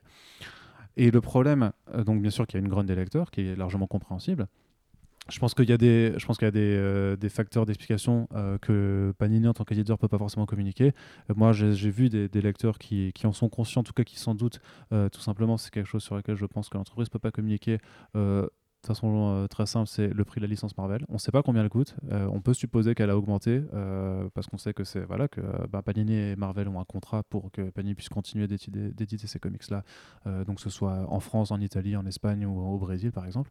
C'est plusieurs pays dans lesquels ils sont implantés. Je vous conseille d'aller lire l'interview de Marco Lupoy que j'ai faite à, à Angoulême en début d'année. Oui. Et elle n'a pas été renouvelée récemment cette. Si, si, si, ça, le, contrat a été renouvelé. Il y avait, il y avait eu des, des rumeurs à la con de, de nos chers Oui, oui, je me confrères. Mais du coup, il, il est possible qu'il l'ait renouvelé en faisant monter les prix du coup. Ah bah forcément, oui, Voilà. ça- ça- bah, il y a moyen, puisque on, imagine très bien que Marvel est très, euh, très satisfait de, de, de l'appel public qu'il y a autour de sa marque, avec les films, avec tous les autres trucs, et qu'il puisse dire, bon, bah, si vous, les, si vous voulez continuer à éditer nos BD, euh, va, va falloir casquer plus. Moi, j'en sais- je te, je te dis honnêtement, hein, j'en sais rien, je fais pas de, de faux secrets de... Mmh. De choses. faire un appel d'offres pour faire monter les prix entre. Mais, mais le truc, c'est que techniquement, je pense, je pense même pas que ça pourrait marcher, parce que honnêtement, ils sont implantés en France depuis 25 ans. Quel autre éditeur aurait envie de reprendre ce genre de- d'héritage euh, je, à- je- à je sa sais, charge, mais là, tu vois là c'est Goliath contre Goliath. Enfin, c'est Goliath Mm. contre un plus gros Goliath, tu vois. C'est genre. euh, Marvel peut aussi très bien se permettre de dire bah, si vous les prenez pas à ce prix-là, on ira voir ailleurs et on vous emmerde, tu vois, parce que c'est Marvel. Je suis pas sûr qu'ils ont intérêt. Bah, je Parce sais que pas, il faudrait vraiment. euh, Ça, ouais. faudrait, euh, j'aimerais bien une enquête. ouais, faudrait, bah oui, non, faudrait s'infiltrer dans les, dans les locaux de Panini. Mais ce que, ce que, voilà, ce que je veux dire, c'est qu'il y a un- un- une multitude de facteurs qui expliquent l'augmentation des prix. Un ensemble, il y a aussi, euh, je pense, des directions qui viennent de très haut, parce que Panini, c'est un énorme, c'est une énorme euh, filiale, hein. enfin, c'est un énorme groupe. c'est- multinationale. hein, multinationale, voilà. Euh, donc euh, on n'est clairement pas. Enfin voilà, Panini France, c'est une filiale, c'est la filiale française. C'est pas c'est pas eux qui prennent toutes les décisions à mon avis. Mais toujours est-il que ce qui est très dommage de, de, le- de- de leur côté, c'est qu'il y a toujours eu en fait une absence de communication. C'est-à-dire qu'ils répondaient pas. C'est-à-dire que depuis, on sait depuis septembre, septembre, euh, en fait qu'en janvier, ça va augmenter de, prix et les éditeurs n'avaient pas euh, voulu communiquer là-dessus, même en annonçant leurs nouveautés, même en faisant leur, leur conférence à, Comic Con Paris par exemple. Et c'était quelque chose qui avait déjà été fait l'année dernière quand c'était passé à 7,50€. Il n'y avait pas eu de, euh, y avait pas eu beaucoup de communication. Il y avait eu surtout en fait un discours pour vanter en fait le changement de maquette, l'apport éditorial et tout ça. Et là, par contre, vu que techniquement les, softcovers n'ont réellement pas changé, ça va être les mêmes produits, ça, devient difficile de dire ah bah, pourquoi vous faites payer euh, 1,40€ de, 1,40€ de plus? Et là, du coup, cette semaine, euh, Pa- Panini a fait un communiqué officiel. Euh, sur, sur leurs réseaux sociaux co- comme ils le font, en disant surtout donc qu'il y avait des facteurs économiques mais aussi écologiques et de dire qu'en fait ils ont fait des choix de production dans le choix des matériaux, du papier, de faire venir du papier de, de forêt 100% euh, écolo, écolo, En général, les forêts, oui, c'est écolo. ouais. Non, non, mais c'est tu sais, c'est les, forêts qui sont euh, dans des programmes en fait de, ouais, renouvellement et tout Bah, ça. Grosso modo, ils justifient le prix par le fait qu'ils essaient de, re- de respecter la nature. Voilà, et aussi en vantant du coup le, le, le fait que voilà, ils font des, des bons produits, des bons, des bons softcovers et que de toute façon, ça reste toujours moins cher que la VO, ce qui techniquement est vrai. Bah oui, tu, tu me disais que c'était quoi 4 numéros en moyenne par softcover Ouais, 4, 5, Voilà. 5, ou 5, 5, voire 6, ça dépend en fait. Ok, bah, dans la Euh, norme ça dépend de la actuelle- taille. En fait, c'est- une pagination, c'est plus une pagination là, qui est calibrée à euh, là, euh, 100, 112 et quelques pages ou Ouais, 128. Ça dépend. 112, oui, ça, ça fait 4 numéros, grosso modo. 4 x 24, euh, tu vois. Mais, euh, enfin, cinq, même un peu plus, ouais, c'est ça. Bref, peu importe, mais de façon, même 4 ou 5, à, à moyenne de série Marvel, c'est 4 dollars le numéro. Maintenant, oui. Donc euh, 4 x 4, 16, 4 x 5, 20. Euh, le calcul est vite fait, d'autant que, bon. euh, bah, après, c'est voilà, ça c'est un grand débat. Je sais pas si, si t'as t'as fini ta présentation du coup. Non, mais cet argument, cet argument, il est toujours, il est, il, il est vrai techniquement, mais après, tu peux toujours dire que oui, que si tu payes que euh, ton softcover pour un seul numéro d'une série, bah voilà, le, oui, le- le je le suis- calcul. Je suis bien d'accord avec ça. le calcul te revient pas. Mais, te- mais techniquement, euh, dans ce cas-là, euh, j'ai envie de dire, bah, prends ton mal en patience, soit passe à la, enfin, soit passe à VO, soit attends l'album en fait, tu vois. Bah oui, c'est-à-dire que si tu veux juste une série, autant Bah, prendre le- numéro, mais- c'est encore plus économique de prendre le, le relié trade Bah, parce que tu auras tout d'un coup, ouais, Parce effectivement. que 6 x 4, 24 en single contre 15 euros ou même 18 euros en, en VF, en plus c'est dans ta langue, avec souvent des bonus ou une préface ou quoi. Bon, pour le coup, pour les bonus, sont pas, c'est pas ouf. Ouais. Ça dépend, ça dépend Je- des ouvrages. je, je euh, lis très peu de Marvel en VF. Donc, euh, Bah, moi, quand je, moi, je les lis et du coup, quand je vois les bonus à la fin, je, je me, je, je me fais toujours un point d'honneur à les dire Ah, c'est bien, vous avez mis euh, les variantes euh, au moins en, plage, en page pleine et pas 6 petites variantes euh, sur une seule page. Tout ça, je trouve que c'est vraiment, euh, vraiment nul. Vraiment Il y a nul des gens qui que- font ça, c'est vrai? Bah oui, il y avait ça. euh, Glénat l'avait fait dans ses. euh, ouais, les- quand ils avaient édité les, les Archie au début, dans les, euh, les chroniques de Ah Riverdale. oui, ouais. Comme ça, à la fin, tu avais une galerie de variantes. Ils en- Il y en avait une, je crois, il y en avait vraiment 6 ou 9. Ouais, mais dessus, c'est- tu vois. c'est- enfin, mais c'était une édition un peu bâtarde en même temps. euh. Bah non, justement, c'était un grand format en plus, donc ça aurait été parfait d'avoir les variantes en, en plage pleine. Ouais, bien sûr. Ouais. Bah ouais. Moi, ça, je voilà, pas, ça aurait ouais, été cool. je- Non, non, mais ça, ça dépend. Voilà, ch- chacun des éditeurs fait, que, fait comme il veut. Il y en a qui, qui sont plus généreux que d'autres. Après, euh, j'imagine qu'il y a aussi des contraintes de, tu sais, il faut avoir des multiples de 4 pages, donc il- parfois t'as pas la place de. Bah, dans- six pages de dans plus pour plus. les variantes, et même si tu les Je prends. suis- je sais pas, je sais- je en sais. Recto verso, des 3 pages. non, mais, mais hein. je t'entends, mais je t'entends, bien entendu. Mais non, peu euh, importe, voilà. c'est pas le débat. C'est pas le truc. Mais voilà, euh, techniquement, Hein, tu auras voilà. mieux fait dans ce Pardon. cas si tu suis qu'une seule série d'attendre euh, d'attendre le relier. Le problème, c'est que euh, les séries qui sont en, en pré-publication dans les softcovers, eh ben, elles arrivent vraiment pas tout de suite après en album. Quoi. Souvent, justement, après, elles arrivent directement dans des. euh, pas dans les 100% Marvel, du coup, euh, puisque eux, c'est les inédits qui passent pas par les, euh, softcovers, mais après dans les Marvel Deluxe ou les, choses comme ça. Donc, il y a quand même un, un temps d'attente euh, qui est important. Donc, c'est pour ça, j'imagine que certains lecteurs se sentent un peu obligés, s'ils veulent suivre leur titre du moment ou leur titre préféré, de passer forcément par les softcovers. Et donc, au fur et à mesure que les, titres augmentent de prix, ben, ils peuvent pas en acheter. si, si à l'époque, ils pouvaient tous les suivre. Bah aujourd'hui ils peuvent plus parce que ça, ça a Mhm. beaucoup trop augmenté. Tout simplement. Et donc t'en pensais quoi de, de, Bah, de- moi, de ces raisons avancées euh euh, parce qu'on a déjà eu ce débat, du coup, pendant rien vous cacher, amis lecteurs. Euh, le, le fait est que moi, je ne suis pas lecteur de kiosque, euh, je ne l'ai jamais été, puisque euh, je préfère cette, cette liberté qu'on a à pouvoir picorer en, en choisissant un single précis. Et c'est un petit peu comme sur le marché du streaming, je ne peux pas nier le fait qu'il y a des moyens illégaux, certes, mais qu'il existe des façons de découvrir les comics avant de les acheter, c'est généralement ce que je recommande. Je ne dis pas pirater tout, mais si vous, un truc vous intéresse vraiment, vous plaît vraiment, achetez-le évidemment. Mais euh, voilà, le, fait est que moi j'ai pas non plus un budget énorme à mettre dans mes comics. Je travaille dans la presse comics, donc j'ai aussi accès à beaucoup de titres en gratuit. Et c'est un privilège que n'ont pas beaucoup d'autres gens. Donc j'ai du mal à me positionner par rapport à cette question-là. Je ne suis pas concerné en fait euh, directement. Si je l'étais, euh, j'aurais envie de me dire que on est un pays qui a la chance d'avoir une histoire et une offre au kiosque. Euh, parce que voilà, tout le monde n'a pas eu d'estrange dans les années 80. hein. Il y a beaucoup de pays qui n'avaient pas simplement pas d'offre magazine euh, à l'époque. Euh, que si des gens sont vraiment attachés à ce principe, c'est triste à dire, mais les comics, c'est une passion de niche en France qui recouvre pas des centaines de milliers de lecteurs. Euh, c'est même moins de 100 000 si on met Walking Dead de côté. Donc voilà, est-ce que ça vaut le, le prix de payer quelques euros de plus? Peut-être, peut-être pas, je me rends pas bien compte.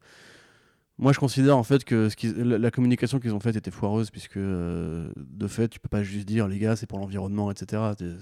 C'est- plus compliqué que ça. Et si t'en as, si en as invoqué cet argument-là, c'est que t'as vraiment pas envie de dire.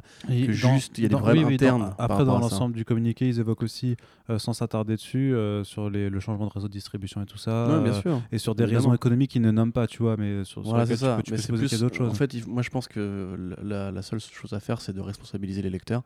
C'est de leur dire si vous voulez votre offre kiosque, il faut la payer tant. Et c'est pas autrement, parce que malheureusement, bah, nous, nous, on a des frais internes euh, incompressibles qui font que. Euh, c'est triste à dire, mais voilà. Enfin, euh, plus, le, le truc va, va diminuer, plus ça va être cher, parce qu'il y aura probablement moins de lecteurs, et donc du coup, il faudra se faire une marge plus importante en, mon- en montant les prix. C'est ce qui se passe avec le single euh, aux États-Unis. hein. Le fait est que le single ne progresse pas aussi vite qu'on le voudrait, du coup, on monte les prix pour que la, la courbe de croissance reste euh, perpétuellement en mouvement, quoi. C'est ce qu'on vous dit quand on parle des chiffres en VO, hein, c'est que euh, techniquement, en termes de revenus, ça reste relativement stable, voire il y a une augmentation. Mais en termes de nombre Voilà. de, a- comics commandés, il y, a- il y a- il y a- ventes, euh. il y a 6 à 7% de, de moins de comics euh, qui sont commandés Voilà. chez les chez Comic Shop. Donc du coup, et ça va ne faire que ça euh, qu'en s'aggravant, puisque le fait est que euh, le kiosque va disparaître. moi, je pense que le kiosque va disparaître. c'est- triste, mais de toute façon, voilà, si les gens ne sont pas prêts à faire cet achat, cet, cet achat militant euh, et que euh, manifestement Panini n'arrive pas à, à communiquer efficacement pour les inciter à, à comprendre les réalités économiques de ce marché, moi je considère qu'on est un, un- un marché de bande dessinée. Et bande dessinée, c'est du, cartonné, c'est du rigide. Pas du frigide, pardon, c'est du rigide. Euh, c'est du rigide. euh, depuis Astérix, on lit du rigide. euh, voilà. Les, les trades paperback en France, ça peut exister, mais le kiosque, pour moi, c'est incompatible avec, avec l'évolution de la presse, l'évolution même du kiosque à journaux, l'évolution de, des, des loisirs numériques. euh, ou, ou encore une fois, comme on avait dit avec Sequence City, lisez-les en numérique. Faites une offre numérique qui vous épargne les frais de distribution du papier, euh, qui permet aux gens de continuer, parce que tout le monde a un smartphone, tout le monde a une tablette, tout le monde a un ordinateur, de continuer à lire sur le pouce. Mais la vérité, c'est que moi, j'achète mes comics en, en, hardcover et en français aussi. Et voilà, et ça me convient très bien, tu vois, parce que ça prend de la place, parce que c'est un achat régulier. En plus, je trouve que c'est pas intéressant de collectionner des singles. Donc, euh, je suis pas dans cette catégorie-là, tu vois. Mais encore une fois, mon avis est biaisé. Je veux pas critiquer ceux qui, aiment cette méthode-là et qui ne jurent que par ça. Il y a chacun son truc. hein. Mais personnellement, oui, je considère qu'on est, en tout cas, on est, on n'est pas assez nombreux. Vous n'êtes pas assez nombreux pour que ça, ça vraiment ait une chance de durer dans le temps, ou alors en les payant de plus en plus cher. Bah, ça, ce sera à voir de toute façon, hein, parce que quand même, quand tu regardes euh, forcément les, nombreuses réactions euh, violentes, hein, euh, donc une petite pensée pour le, community manager de, de Panier qui, qui doit passer de très bonnes journées, tu, tu vois qu'il y a énormément de gens qui disent bon bah voilà c'est fini en janvier j'arrête en janvier j'arrête en janvier j'arrête j'ai envie de dire sur les 700 commentaires vraiment de, de ces personnes là grosso modo on avait 700 commentaires sur, sur le post est-ce que euh, on va vraiment observer 700 ventes de, de fascicules en moins tu vois? Je, je, je ne sais pas je serais assez curieux d'aller voir en fait Bah, je- si en janvier non, non, mais, mais le truc, c'est que euh, on, on a des moyens un peu de, de suivre de, de façon plus régulière maintenant un peu ces, ces chiffres-là. Donc, euh, clairement, ce sera clairement les, les chiffres de janvier à comparer avec les chiffres du dernier relaunch en date. On, on verra bien si euh, le- la désertion euh, annoncée, en tout cas par, euh, par Internet, se fera. Moi, ça, ça m'intrigue de voir vraiment s'il y a une vraie rupture, si cette augmentation de prix-là marque vraiment une, une- une rupture importante, significativement importante en termes de chiffres entre Panini et son lectorat kiosque. Ok, on verra. Donc euh, on verra. Ouais. Et juste un petit mot pour conclure, c'est qu'il y a effectivement plusieurs personnes ont, ont relevé qu'en fait le, le communiqué était plus ou moins euh, assez proche d'un communiqué fait une semaine plus tôt par euh, Panini Italie. euh, qui, qui n'est pas le même. Il faudra faire une comparaison exacte, mais c'est vrai que les arguments, en tout cas écologiques, étaient aussi avancés. Je suis pas sûr que l'argument du réseau de distribution soit dans, dans le texte de Pan Italy, Et en disant oui, mais c'est une honte, vous avez juste fait un copier-coller, c'est pas spécifique à la France. Bah, du coup, les copier, c'est pas un vrai copier-coller puisque il y a des, quand même des différences, notamment par rapport à ce, ce petit placement sur le réseau de distribution. Et surtout que même si les arguments avancés sont les mêmes, bah, c'est normal parce qu'en fait, Panini Comics, France et Italie, bah, ça appartient au même groupe. Et il y a des stratégies de communication de groupe qui existent. Et donc, c'est normal en fait de retrouver des trucs très similaires entre Panini Italie, Panini France et Panini Ouais. Espagne. Euh, ça veut pas dire qu'ils se sont pas fous, je sais pas quoi. C'est qu'ils ont décidé ensemble d'une stratégie à mettre en place au niveau européen parce qu'on imagine que l'augmentation de leur prix euh, se, se fait bah, à tous les niveaux et que du coup les plaintes des lecteurs se font aussi dans tous les pays et que bien entendu ils vont pas dire euh, en France ouais en fait c'est parce que euh, nos, nos comics euh, imagine si en France le communiqué c'est ouais on- nous on fait produire nos comics éco-responsables donc ça coûte plus cher et que je sais pas en, en Italie ils disent oui les pâtes et, et la mozzarella Pourquoi parce Quel rapport avec les comics aucun rapport, mais pour dire un truc qui a rien à voir, tu vois. Non, c'est vraiment pour signifier un truc qui a vraiment rien à voir. Et je suis italien, donc j'ai le droit de faire des vannes racistes Ouais, sur l'Italie, ouais, tu vois. T'es italien. Donc, euh, le droit. italien. Je suis non, je suis italien. Les forces de l'axe. Tu sais que j'ai la double nationalité. Oui, je sais. Voilà. Allemagne, Alors- Italie. Alors euh, ferme-la. Voilà, tout va bien. Ferme-la. Tu parles italien? euh, Non, Ouais, voilà. j'allais dire, j'allais dire un poquito, mais c'est du coup ça marche pas du tout parce que c'est de l'espagnol. Bah oui. Mais euh, j'a- j'avais appris un peu. Mon frère, mon, mon père m'avait appris quelques phrases, mais euh, mais il a jamais voulu m'apprendre l'italien. Je ne sais pas pourquoi. Capiche. Capisce, Capiche. capisce noi. Moi aussi, j'ai un grand-père italien qui. Voilà, donc on on a le droit. Ouais, mais toi, t'as pas la double nationalité. Ouais. Toi, tu peux pas voter aux. Moi, je peux Ah, je parle- je Moi, peux plus voter. italien que toi, par Je peux voter pour l'Italie, c'est cool. Si tu veux. Ça me sert à rien. Ouais, ça sert à rien. Euh, bref, allez. contre- Salvini, du coup. Donc, euh, bah non, moi j'aime bien les despotes. T'as déjà voté en Italie? Non, non, je reçois les courriers, mais j'y vais. Bah non, je m'intéresse pas. J'ai déjà du mal à m'intéresser à la politique en France, donc euh, en Italie, s'il te plaît, Ouais. Un peu la flemme quoi. Dommage. Non, mais anecdote intéressante. Alors. Figure-toi Mais que. non, mais quoi? Si, franchement, franchement, c'est marrant. Quoi? En vrai, c'est marrant. C'est Arrête. ça ça n'a rien à voir, du coup ça n'intéresse personne, mais, mais euh, j'ai envie parce que je trouve ça quand même marrant, parce que mon père aussi avait la double nationalité. Sauf que comme il vivait en France et qu'il n'avait pas fait sa- son service en Italie, il était considéré comme déserteur par, les- par le gouvernement italien.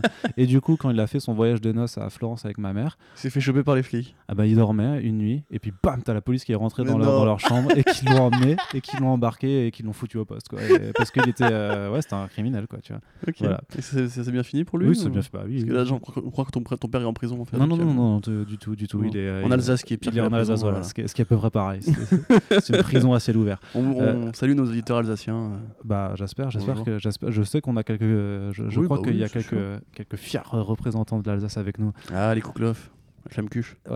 Allez, du coup, on continue. euh, on repasse sur de la VO pour terminer cette euh, cette partie comics. Euh, un Donc. petit mot sur Sean Murphy qui euh, nous annonce déjà être au travail sur le troisième volume de euh, Batman White Knight, qui s'appellera a priori Beyond the White Knight. Je trouve pas le titre très recherché Ouais. pour le coup. Pas très Autant. Curse of the White Knight, je trouve ça pas trop mal, mais Beyond the White Knight, je trouve ça un peu simplet. Après, voilà, le, le Beyond est peut-être là pour utiliser une direction dans le futur et avoir la, la vision de Sean Murphy, d'un vieux Bruce Et d'un et d'un Terry McGuinness, Mhm. peut-être, tu vois. Dans celui techniquement, c'est euh, c'est Jack Napier, le White Knight. Oui. Tu vois. Oui, non, je sais, mais c'est c'est euh, pour Batman, c'est pour dire que ce sera dans l'univers Beyond et voir euh, l'héritage Ah l'héritage de Napier et non, tout ça. Quoi. quoi Ah, si. Sérieusement? Oui. Ok, merci Arnaud. Non, toi, toi, t'as levé les yeux au ciel. Euh, Toi, tu as non, levé les yeux au ciel bah, parce que tu n'aimes pas Sean Murphy. Mais non, c'est pas que j'aime pas Cham... enfin, tu n'aimes pas Sean Murphy. L'être humain, enfin la personnalité publique qu'il renvoie, euh, j'avoue, m'agace un peu. L'artiste est génial, évidemment. Le scénariste est talentueux. C'est juste, euh, comment dire, le, le phénomène White Knight euh, me dépasse un peu. Je trouve que la, la première histoire était sympathique, mais j'ai pas compris l'engouement euh, très général autour du titre. Euh, la seconde, euh, pareil. Et euh, Von Fries, euh, pareil, agréable, mais pas non plus extraordinaire. Donc dans l'ensemble, en fait, je trouve ça bien. euh, mais je suis pas non plus en train de sauter au plafond, tu vois. J'attends beaucoup plus justement The Golden Child. Évidemment, c'est pas comparable, hein, y a- je, ne tire, pas de comparatif. Mais oui, bah, je suis bien, Enfin, c'est bien, je, la lirai avec plaisir, ce sera sûrement sympathique aussi. Bien dessiné aussi, j'imagine. Et c'est bien que du coup, DC Comics, justement, on vient de faire un podcast sur, sur The New Frontier pour ne rien vous cacher. Et euh, on se posait un peu la question des grands chefs-d'œuvre modernes, etc. Et c'est vrai que euh, les œuvres comme ça d'auteurs euh, en trilogie, par exemple, ont tendance à se faire un peu rares en ce moment. Donc c'est c'est cool de voir que Murphy va au bout de son idée. J'espère que c'est pas juste pour l'argent qu'il le fait. mais je pense que ça doit jouer dans la balance quand même. Et Oui, euh, voilà. oui. euh, par contre, il, il s'est- il s'est jamais caché d'être un ah businessman. non, non, bien plus, sûr. hein. Mais j'aimerais bien que Murphy revienne un peu euh, euh, du punk rock Jesus-like, tu vois, comme. Enfin, le, côté un peu énervé qu'il avait à une époque. Euh, White Knight, c'est politique. Mais déjà, il se cache de faire des comics politiques. Mhm. Et j'en ai marre de cette hypocrisie des auteurs américains.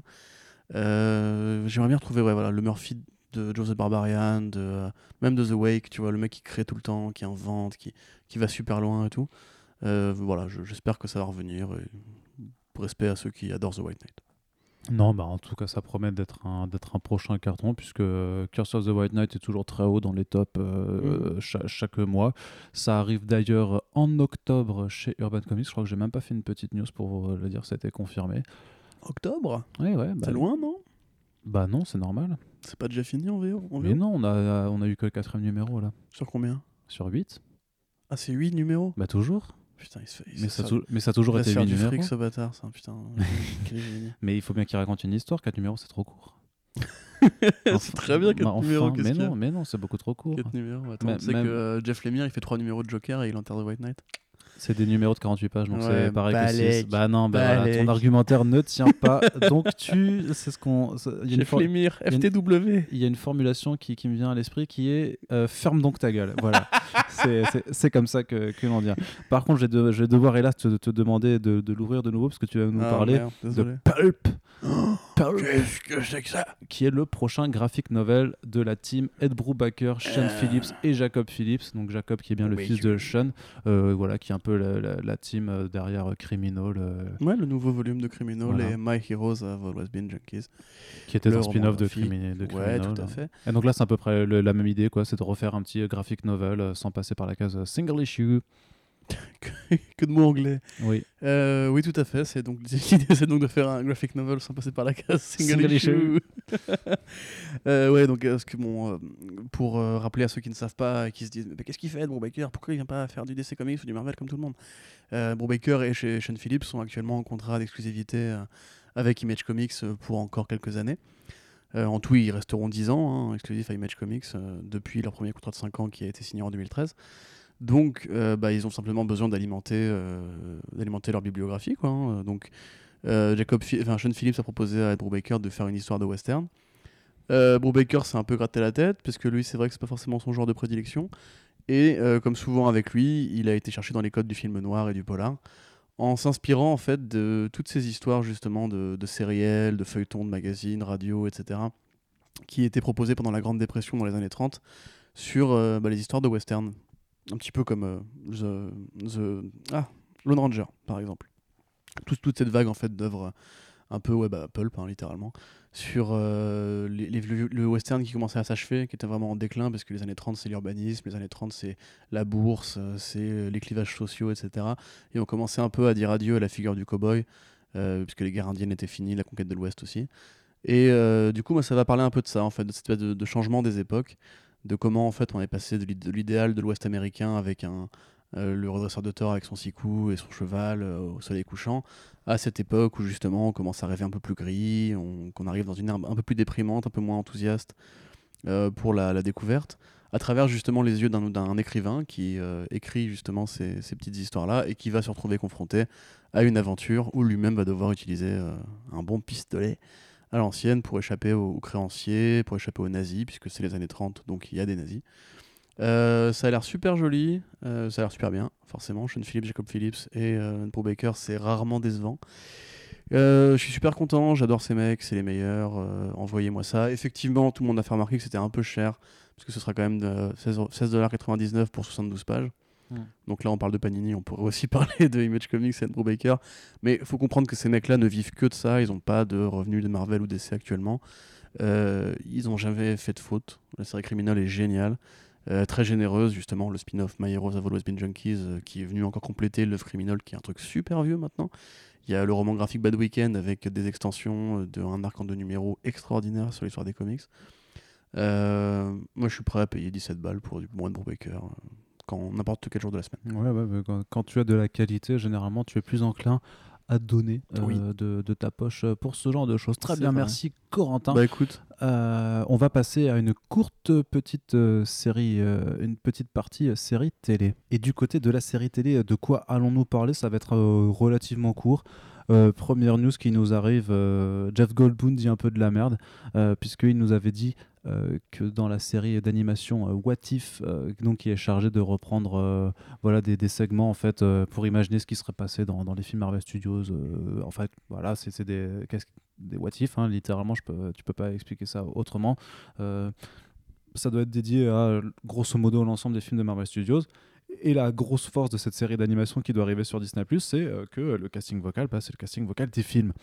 Et donc, on, quand il y avait eu la grosse annonce de cet énorme casting qui avait été faite cet été, avec notamment euh, Jeffrey Wright, euh, qui jouera donc le, le narrateur qui est, rappelle-moi son nom, ce que je me rappelle jamais, Watu, Watu, voilà, merci. The Watcher. The Watcher, euh, manquait forcément euh, un- un- une personne, c'était Robert Downey Jr., euh, qui a priori ne reprendrait pas son rôle de, de Tony Stark, euh, aka Iron Man.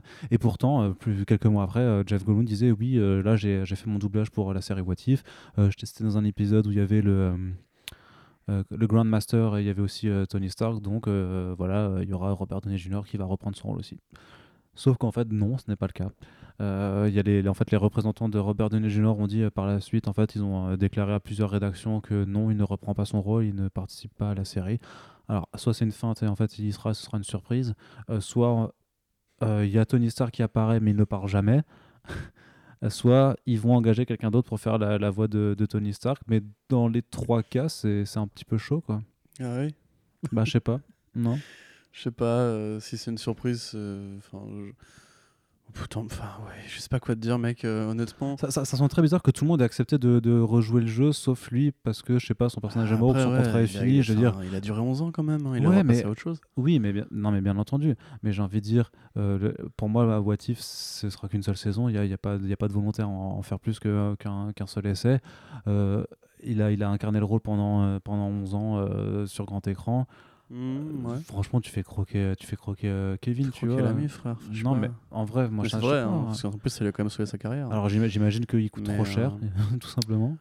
Bah, c'est possible parce qu'il y avait des rumeurs comme quoi il aurait touché 50 millions pour je ne sais plus quel film Avengers, mais euh, peut-être que c'est ça. Après, oui, il pourrait aussi, oui, il pourrait euh, donner la balle à ses, à ses vieux potes, quoi. Mais je sais pas, honnêtement, moi j'avoue, je, c'est c'est pas ça qui va me décider à, à kiffer ou non la série What If. Euh, C'est cool s'il est là, c'est pas cool, enfin c'est moins cool s'il est pas là, tant mieux, tant pis, voilà, enfin je sais pas. Après, euh, oui, c'est peut-être juste une surprise. Hmm. Voilà. Je ne sais pas trop quoi te dire d'autre. euh. Non, de, Ah, de voir si, euh, si tu avais des attentes là-dessus ou pas. Mais, sur What If, mais je te dis, moi ça m'énerve parce pas, que le, le principe même de la série me déçoit. C'est encore une fois, ça ne change pas le style graphique. Alors, Ça a l'air ce- plutôt joli ce- quand Ce même. qu'on a hein. vu a l'air très joli, et l'épisode avec, avec Captain Britain qui justement a l'air d'emprunter un peu à- au, au Superman des Fleischers euh, ou même à, à- au Géant de Fer, etc. J'allais dire, ouais, j'ai rendu faire carrément. Ouais, mais qui est inspiré par le Mm. Des Fleischers. Euh, donc, euh, Tout est lié. tout est- hashtag tout est lié. Euh, les reptiliens. Et non. Et typiquement, tu vois, l'épisode Mar- Marvel Zombie aussi, là, il a l'air joli. le T'Challa en Star-Lord, oui, c'est intriguant. Mais après, j'ai conscience que ça va être des épisodes de 40, c'est même 45 minutes, 1 heure, tu vois, par là. Non. Ce sera pas des films. Pas des films de 1h20. euh, Non, mais ce sera moins, ce sera pas 40 minutes, ce sera plus de 20 minutes, je pense. hein. Tu penses? Ah oui. Non, 40 minutes quand même. Non, je crois pas. Faudrait que je, re- Ah ouais? je regarde s'il y a des données qui nous ont, qui nous ont été. Bah, je c'est crois- encore pire du coup, parce que si c'est juste 20 minutes, moi revoir Tony Stark juste pour 20 minutes, je trouve ça, enfin c'est assez beau mine de rien justement le fait qu'il soit Ça pas coûte revenu. cher hein, euh, l'animation. parce hein. qu'il il serait pas là dans, Bla- dans Black Widow non plus. Non. Voilà, il y avait des rumeurs, Je mais en pense fait pas. non. Bah, je pense pas, non. Du, du coup, tu- moi je trouve ça assez beau qu'il Mm. meurt vraiment dans Là, Endgame et en un pardon. sens il quitte le MCU pour de bon ensuite. Et voilà, tu vois, c'est on passe à autre chose maintenant. La, la- la- la rumeur, c'est qu'ils utilisent une scène qui a pas été utilisée pour un précédent film et qu'ils l'intègrent dans le film, en fait. Genre dans une forme de flashback ou un truc comme ça. Ça, je je trouve ça un peu idiot pour le coup. Bon, c'est juste pour refoutre toujours un peu Tony Stark, tu vois. C'est parce qu'il faut un peu de Tony Ouais, Stark. mais c'est un peu ridicule déjà faire le film Black Widow What, après what Endgame. do the people want? They want Tony Stark. They want Tony, Tony Stark. Tony Stark. Eh oui. Tony Stark is good money. Qu'est-ce que c'est? C'est mon accent italien quand je parle anglais. Ah ok. It's good money. Non, attends, attends. Ouais non. Maquet, Tony Stark, Voilà, c'est- C'est le tu sais, qui justifie. Maquet, good money, Ma, Tony c'est Stark. impossible. Eh, Tu prends une pizza, tu rajoutes Tony Stark dessus, ça fait de l'argent. c'est tout. Antonio, Antonio. Bon, on est ridicule là, Oui. oui. du coup. Je suis pas content. Non, moi Oula. non plus. Mais Je après, vais sévir. le ridicule n'a jamais tué. C'est C'est pour ça qu'on fait toujours des C'est podcasts. C'est beau, putain de C'est pour merde. ça qu'on fait toujours des podcasts. Mais du coup, ouais, ça va être nul, on s'en bat les couilles. Non, ça va pas être nul, mais on s'en bat les couilles Vous, abonnez pas à Disney Plus. Waouh, mais quel contestataire. Alors, toi, Ah, euh, je suis fatigué. gros. entre les, les affiches de propagande de DC, Ah, non, de mais Raphaël vu, mais Grandpa là- et là, je suis les, en et injonctions à ne pas s'abonner à Disney+. Ah, ça y est. c'est mais waouh, toi, t'es le, le- Ah, je suis en mode Juan Branco là. j'ai envie de dire, le centre névralgique de la révolution à la française. c'est moi euh, C'est toi. C'est moi Toi, on te retrouve demain sur les Champs-Élysées. À poil. avec, Avec une- juste un gilet jaune. et, et un cocktail molotov. C'est ça, voilà. Allez, En criant bah, écoute, Free euh, Hong Kong. Écoute, euh, on, on verra bien, mais euh, quand vous écouterez ce podcast, il est fort probable que euh, Corentin se soit déjà fait arrêter pour euh, trouble à l'ordre public. Et avant de, de te faire arrêter, du coup, on va parler juste vite fait. Euh, Lock and Key arrive enfin le 7 février 2020 sur Netflix. Ça vient de tomber quand on a enregistré ce podcast. Bah, C'est cool. Voilà. Euh, elle a été assez attendue cette série, mine de rien. Après, un calvaire de production, surtout. bah, il y avait le premier projet de Hulu euh, qui n'avait pas convaincu apparemment déjà les avant, déjà ouais, avant. de Andy Muschietti et la reprise euh, qui en a suivi. Ça a été tourné pendant assez longtemps. On a eu des infos, moins d'infos, etc. Euh, je crois d'ailleurs que ce sera, euh, ce sera l'adaptation. Ils avaient dit que- quelle couche du bouquin ça allait adapter précisément, mais a priori c'est par tome, donc probablement le tome 1 avec quelques éléments du tome 2 et le contexte qui a été rajouté après. Donc euh, ouais, un très gros comics adulé par des milliers de, des milliers de fans. Euh, Netflix, il est temps un petit peu qu'ils fassent de, de la vraie bonne série télé. Quand ils en font sur les comics, ça, ça donne à l'Académie et ça leur fait des dizaines de millions de spectateurs. Euh, gros événement. Et ça, euh, et ça dope les ventes de comics de ouf. hein. tout Ça, à fait, à exactement. Et c'est le côté positif, c'est que ça fera de l'argent surtout à Joey et euh, Gabriel euh, Hernandez. Hernandez, merci. Euh, Je et veux dire, ça fera de l'argent à iComics du coup qui fait ça la fera de l'argent avec VF1, comics hein. aussi, oui, parce qu'ils font leur réédition. Et ouais, super, cool.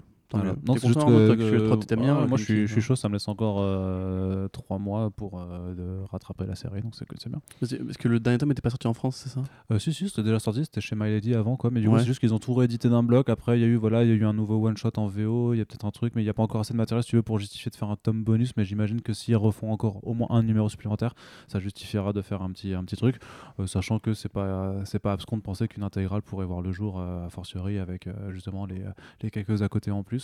En tout cas, c'est une Mhm. idée que l'on soumet euh, aux têtes pensantes parle de quoi, du coup de iComics. Pour les gens qui ne. Alors, euh, ah, très bonne, très bonne Bah, question. alors. Alors c'est la famille Locke, c'est la famille Locke en fait qui, euh, qui est composée donc d'une maman et de- d'une fratrie euh, de, de trois de trois enfants qui en fait retournent dans le domaine familial suite en fait au décès mystérieux de- du daron. Et en fait, euh, arrivés dans cette demeure, en fait, ben, les trois jeunes garçons, les trois jeunes enfants, euh, ces deux garçons et une fille, vont euh, découvrir de mystérieuses clés euh, qui leur confèrent des pouvoirs. Et en même temps, en fait, euh, le, le- le fait d'utiliser ces clés, en fait, ça va réveiller une présence monstrueuse slash démoniaque euh, qui hante, euh, qui hante les lieux et qui ne leur veut clairement pas du bien. Puis après, ça se, ça se, complexifie- ça se complexifie. Donc euh, voilà, c'est un titre qui, qui est à la fois, qui est très, voilà, c'est par Joel, donc c'est le fils de Stephen King. Donc voilà, c'est un titre euh, qui est de très Hans. très euh, orienté euh, horreur, tout simplement. Voilà, donc dans les grandes euh, demeures familiales hantées, tout ça, ça, ça brasse Mhm. pas mal, pas mal d'influences. Il y a du, il y a, bah, il y a du Stephen King euh, de façon très logique. Euh, il y a du Lovecraft aussi. Il y a, je dirais peut-être du Clive Barker un peu dans ces artefacts que tu utilises, tu vois, les clés. Ça, moi, ça me fait penser vachement au, au cube de, de Hellraiser, par exemple, tu vois. Hmm. Donc voilà, c'est c'est- ça se poursuit sur six tomes. Et donc voilà, bah là, c'est vrai que la qualité a été reconnue. Je, il me semble que ça. Alors, je sais pas si ça en a gagné, mais ça a été nommé aux Eisner Awards au moins. Je crois que ça en a gagné. Je pense que ça en a. J'ai pas le souvenir. checké ça sur le champ. Mais euh, ça en a gagné. Il me semble que ça en a gagné. Euh, je je n'ai plus le souvenir. Enfin bref, voilà. Ça fait le truc, c'est que ça fait depuis cet été qu'on n'avait pas entendu de news de la série. On attendait donc patiemment en fait que, que Netflix communique là-dessus. Et c'est donc chose faite. Et, Et donc premier trailer bientôt a priori. et donc on est content. Et oui, les trailers, bah, ça dépend. Parfois ils mettent la sauce à, bien en amont, parfois ils attendent, parfois euh, quelques semaines avant. Regarde pour V-Wars, tu vois, que Mhm. personne n'attendait, dont personne n'était au courant à part nous, puisqu'on suit un peu les projets d'adaptation de comics plus euh, mineurs. Mais V-Wars, le premier trailer, il est sorti genre 10 jours avant que, le, Oui, que, vrai. que la Ouais, mais là, je pense qu'ils ont quand même des plus grosses attentes. euh. Ah oui, bah Lock and Key, je pense que l'image de marque, euh, clairement, Mm. euh, là, elle joue. Eisner du meilleur scénariste C'est ça et plusieurs, nomina- plusieurs nom- nominations? Oui, là tu peux. Ah ok d'accord super. Plusieurs nominations et euh, plusieurs British Fantasy Awards aussi. Ok, donc voilà, euh, Lock and Key c'est très bien et donc vous avez euh, vous aussi euh, quelques mois encore juste pour rattraper et puis comme il y a les fêtes de fin d'année que vous allez avoir des étrennes, ben, n'hésitez pas, franchement si vous avez des, des achats à faire, euh, vous gardez un petit peu de côté pour prendre le Silver Surfer Black chez Panini en février, mais entre temps vous pouvez vous faire plaisir sur The New Frontier par exemple, mais aussi chez les Lock and Key. Et Minutemen. chez, chez iComics, c'est par exemple tant qu'à faire, oui, les Minutemen ou Vie et mort de Toyo Oui. Harada chez Bliss Edition aussi. Voilà. voilà, c'est un peu nos, nos, nos, nos- nos, petits, nos kiffs du moment. Allez, on euh, termine avec la partie cinéma euh, pour ce podcast. On fait un point Warner Bros. Oh un peu parce qu'il y a eu un, un gros article de, de Variety qui est, qui est sorti pour faire un peu l'état des lieux euh, sur qu'est-ce qui se passe au cinéma en ce moment pour, euh, pour, euh, pour Warner Bros. Et alors, grosso modo, qu'est-ce qu'on nous apprend? On nous apprend qu'il pourrait y avoir, en fonction du succès du Batman de Matt Reeves, des spin-offs sur les vilains qui sont dans ce film. On nous apprend qu'il y aurait un film Green Lantern Corps qui serait toujours en préparation, euh, malgré le fait qu'il y ait aussi une série sur euh, HBO Max euh, qui, qui soit prévue. Et par contre, bah, euh, euh, malgré euh, plusieurs démarches euh, vers J.J. Abrams ou, euh, ou euh, Michael B. Jordan. Michael B. Jordan, euh, pas de euh, Superman à l'horizon avant au moins 2023. De quoi parle-t-on du coup Arnaud? Un peu des trois. Alors alors alors. Bah, dans l'ordre, moi j'ai parlé de, des spin-offs de Batman, de Green. Lantern Corps et de Superman. Les spin-offs de Batman, il y a beaucoup de gens qui ont réagi genre ah ils mettent la charrue avant les bœufs, euh, euh, c'est pas bien, euh, DC Comics toujours l'art de se casser la gueule avant de commencer à marcher, etc. Euh, précision évidemment, euh, ce n'est pas des spin-offs en pré-production, il n'y a pas de projet, il n'y a pas de scénario, il n'y a pas de réalisateur de commander ni rien. Ce C'est sont juste que les, clauses, contrats, voilà, voilà. les contrats euh, des acteurs concernés, des, enfin des acteurs et de l'actrice concernée, donc euh, Paul Dano, euh, a priori Colin Farrell et euh, Zoe Kravitz, Kravitz. euh, intégrerait du coup la possibilité déjà de revenir dans, dans des suites, qui est le cas pour quasiment tous les acteurs sur ce genre de, de franchise, euh, et aussi d'avoir leur propre aventure séparée. Alors, à la question, est-ce que c'est bien, pas bien, est-ce que c'est euh, Bah anticipé, répondre. si c'est Joker ou pas, on ne sait pas, parce que en fait, c'est vraiment intervenu en parallèle du succès de Joker, tout- toutes ces signatures. Mais le fait est que euh, j'ai envie de dire qu'en comics, ça existe. On a parlé de, tout à l'heure euh, dans le podcast New Frontier de, de Selina's Big Score de Darwin Cook, euh, des séries Catwoman qui ont été faites, de Catwoman One in Rome de Jeff Lobb et Tim Sale. Il y a de très bons comics sur Catwoman en solitaire. Il n'y a pas de raison qu'elle ne puisse pas tenir un film. Si, vous êtes, si vous êtes resté à la, à la blague, on a déjà essayé Halle Berry, lol, regardez, c'était nul. Euh, voilà, vous, vous grandissez un peu. Il y a carrément moyen de faire un bon film Catwoman.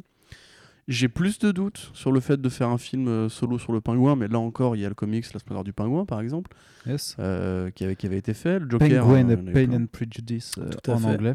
Il y avait Empereur Pingouin aussi, je crois. euh, Ou Empereur Joker, peut-être que je confonds. Euh, Empereur Pingouin, en fait, c'était euh, comme ça que Urban avait rebaptisé un volume qui reprend un arc sur le pingouin, avec le pingouin et le personnage qui s'appelle Empereur Pingouin, qui était dans les, D'accord, dé- ok. dans les, euh, je finis hein, dans les détectives comics de John Layman et Jason Feinberg. Très bien. Et euh, sur le Rid- c'était pas mal. Tout à fait. Et sur le Riddler, j'aurais moi personnellement peur que ça fasse un petit peu trop décalque du film Joker, parce qu'ils ont quand même des personnalités assez approchantes. Euh, de liser The War of Jokes and Riddles de euh, Tom King, par exemple, pour voir qu'il y a des parallèles très évidents à tirer entre les deux.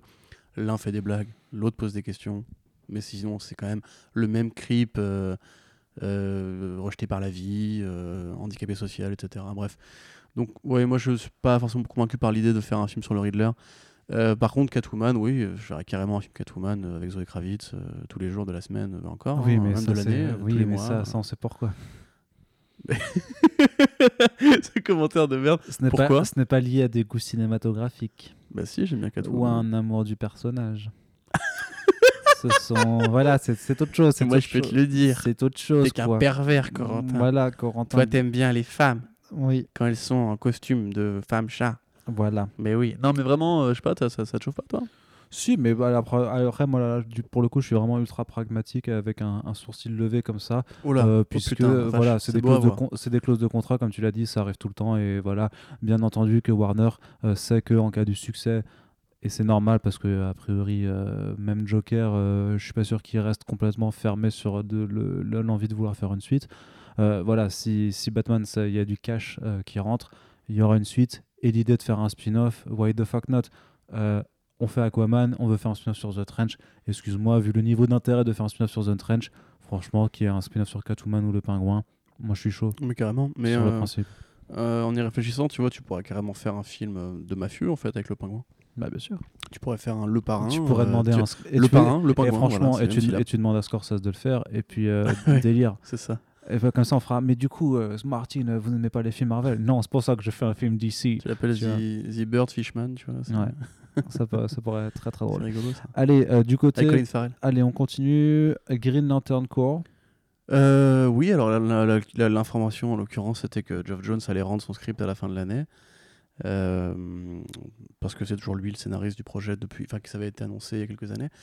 Euh, enfin, enfin, enfin, il a progressé à un rythme très lent avec l'écriture de ce film.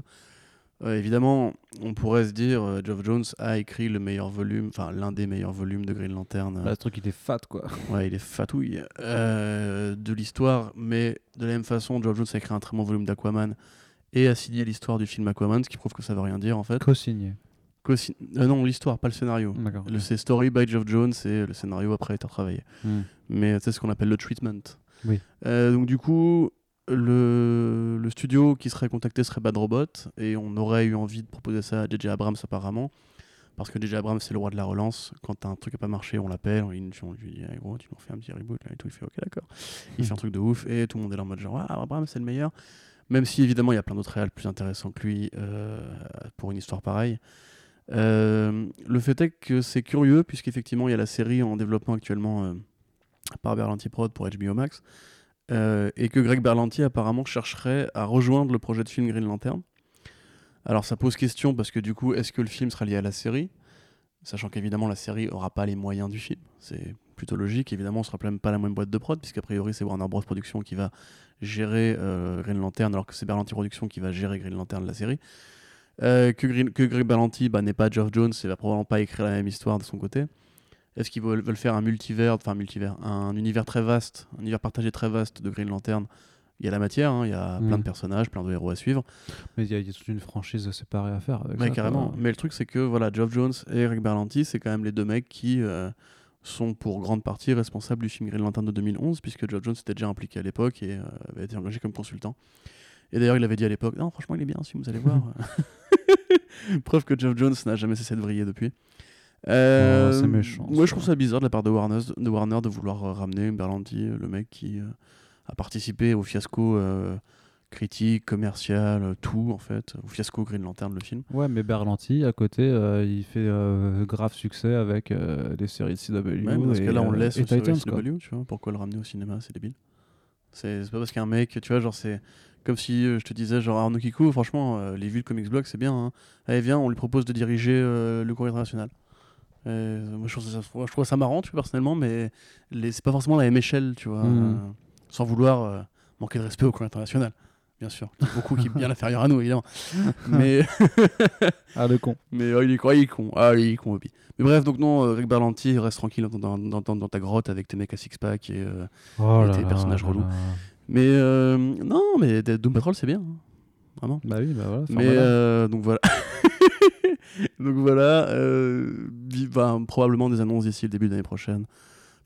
on l'espère. Début d'annonce, parce que maintenant, euh, le, le constat tiré par, Vari- par Variety au global, c'est quand même que après le milliard d'Aquaman et de Joker, dans deux côtés carrément séparés, Warner Bros se sent euh, en confiance, Bah, en ont- ayant totalement occulté l'échec de, de Shazam. Euh, on appelle ça C'est la, un la mémoire demi-échec. sélective. C'est un demi-échec. C'est un échec. euh, C'est un demi-échec. C'était oui. Et ou un demi-succès, ou un demi-succès. Soyons, euh, voyons le ah non, non, plein. par contre, c'est- au moins un demi-échec, mais c'est pas un demi-succès. l'accueil critique était bon. hein. Ça n'a pas forcément rencontré son public dans les salles parce que, parce que voilà, les, euh, les, je ne sais pas, il y a, y a Bah pas oui, eu mais trop, d'ailleurs, tu sais trop qu'il est nommé aux Oscars hein, pour la performance de Zachary Levy. Mais non. Voilà, Joaquin Phoenix, Zachary Levy nommé aux Oscars du meilleur acteur. mais ferme-la. mais si, évidemment. gros. Mais, mais pas Zachary. Meilleur second rôle, euh, le petit Billy, là. Il est génial. Il jouait bien. hein. J'avais kiffé. Ah non, d'accord, pour le pour petit, d'accord, je crois que tu veux que Zachary Levy soit nommé en meilleur acteur. Ah bah oui, c'est prévu. Mais non. Mais si, il est extraordinaire. Mais, La arrête. critique a été bon. Arnaud. Mais en vrai, t'es relou parce que parce que le film a vraiment reçu un, un accueil critique qui est correct. Oui, correct. Il n'y a pas eu de non, mais il n'y a pas eu de franchement par rapport à ce qu'a pu qu'ont pu bouffer les films d'essai précédemment, euh, il n'y a pas eu de euh, je je suis désolé, c'était beaucoup moins mitigé euh, que, euh, que Aquaman. Aquaman, tout le monde était quand même d'accord pour dire que c'était quand même ok un gros spectacle, mais que c'était con comme ses pieds. euh, Shazam, il y a personne qui a dit que c'était nul à chier, tu vois. Aux États-Unis, la- Aquaman a été bien, bien accueilli. hein. Les mecs ont accepté le côté barbecue, ils se sont dit c'est un bon film de super-héros, c'est divertissant, etc. Tu vois. Après, Ouais. oui, la- je je dis pas que Shazam est une merde, hein, pas du tout.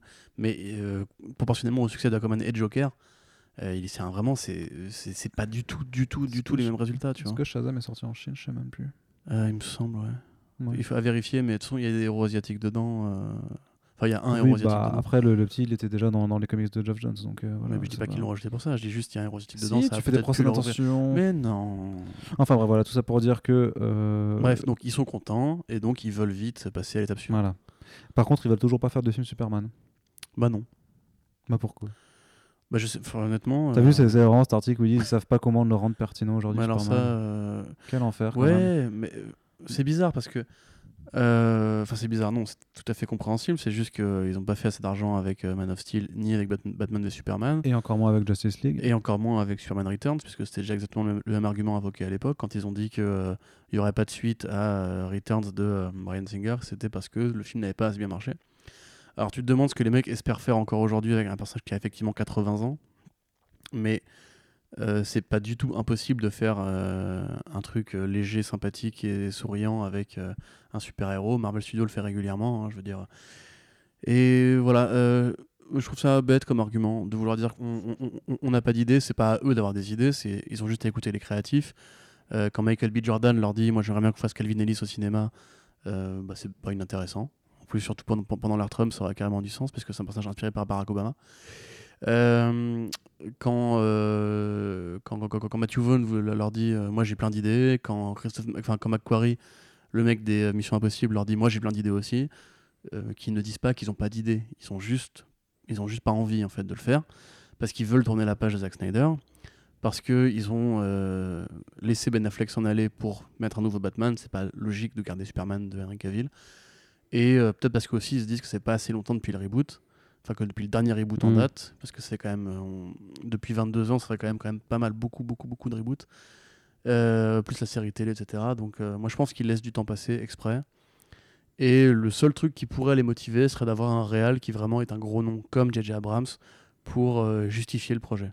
Ouais. Voilà, parce qu'à mon avis, ils ne considèrent pas que McQuarrie ou Matthew Vaughn soient des gros noms en fait. Si demain Spielberg vient les voir leur fait moi je veux bien, ils le feront. Et là ils diront pas on n'a pas d'idée, ils diront juste euh, avec lui au moins on sait que ça va bien se vendre. Ouais.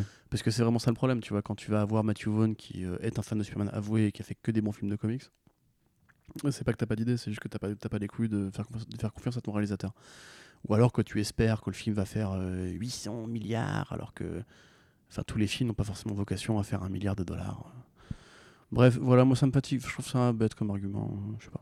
Non, ça très- c'est dommage en fait par rapport à, la- euh, par rapport à ce qui se passe en ce moment, de- par rapport à un, à un personnage qui est quand même ultra symbolique et qui est quand même qui appelle les gens à se dépasser, qui est qui est quand même un putain de mec. Enfin, c'est quand même le, je veux dire le, le, le migrant le plus puissant de l'univers, quoi. C'est quand même le mec qui débarque d'une autre planète, euh, qui a techniquement le, le pouvoir et les capacités de devenir un, un putain de tyran et qui va dire bah non en fait les pouvoirs que j'ai et avant même qu'il y ait un, un oncle Parker qui soit dans un oui il s'appelle Parker. euh, Ben Parker? Ben Parker, c'est ça, Ouais. c'est ça. Avant qu'il y ait un oncle Ben qui, qui soit dans le coin, en fait, il va dire non, bah en fait, euh, je vais mettre mon, mon pouvoir au service du bien. Euh, dès le premier numéro de ses aventures, bah, il va, il va dérouter un, un mec qui est en train de battre sa femme. Il va régler des conflits euh, internationaux, essayer de, de- de- de- d'avoir ce genre de choses. Bordel, dans le, dans le monde où on est. Putain, mais tu vois, même juste de reprendre un, je sais pas, je pense même un, un- un film où il y aurait pas forcément une trame rouge contre un gros vilain, mais de voir un Superman qui s'en prend au, à, la de- à la violence domestique, euh, au rapport euh, conflictuel entre gens dans les pays, et qui est une questionnement Mhm. à la limite même sur la place Je veux dire comme le premier Superman de et Schuster? Ouais, par exemple. Parce que c'était ça au départ. hein. Ouais, mais euh, bah, je les ai pas vus, je te, je te l'avoue. euh. Mais et voilà, de, de- et, de, et de montrer euh, en fait, euh, ouais, la, la- la- la place d'un d'un mec en fait où, où le grand vilain, s'il y en aurait un, ce serait Lex Luthor, tu vois, qui aurait ce discours de dire putain les gars, vous allez pas laisser un putain d'immigré alien euh, nous dicter ce qu'on doit faire. Nous, c'est nous les êtres humains, on est les meilleurs, tu vois, et de montrer que même un mec qui vient d'ailleurs en fait peut être meilleur et appelé au meilleur euh, que, que le type qui est revendiqué comme euh, celui qui est le plus intelligent sur Terre. Euh, Putain, mais si, il y a trop de trucs à dire en fait Mais sur Superman aujourd'hui clair, et, même, et euh, depuis 80 ans, il y a des trucs à dire avec Superman. C'est quand même incroyable que l'argument majeur que tu puisses entendre, c'est de dire Ouais, mais Superman, il n'est pas intéressant parce qu'il a trop de pouvoir et super. C'est- Superman, c'est pas que ses pouvoirs. En fait, forcément, si ton but c'est juste de faire euh, des, des- des batailles de gogol euh, contre, des, contre des monstres en CGI, ouais, effectivement, on va se faire, on, on- on va se faire chier. Mais il y a, y a- y a énormément de, choses à, à dire sur ce qu'est Superman en tant que symbolique et tout ça. Et mais moi, ce que, ce que je- pense que ce, que Warner, ce dont Warner a peur par rapport à Superman, et c'était un peu la vision qu'avec Zack Snyder en le faisant, c'est-à-dire qu'aujourd'hui, on veut pas montrer des héros euh, parfaits ou euh, qui soient vraiment trop inspirants, on veut montrer des héros par leur fêlure, en fait, par leur faille. Et techniquement, Superman, il en, il en a pas vraiment quand même. Sa, sa vraie faille physique, en fait, c'est euh, c'est la kryptonite, tu vois.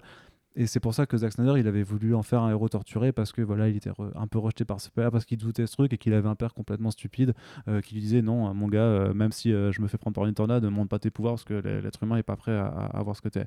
Et ben là, t'as, t'as- t'as- là, t'as le moment en fait pour montrer effectivement un personnage qui sont inspirants en fait et qui, qui, qui vraiment euh, où, où Warner est pas peur justement par rapport à DC qui est super qui est super tatillon sur l'image de ses personnages.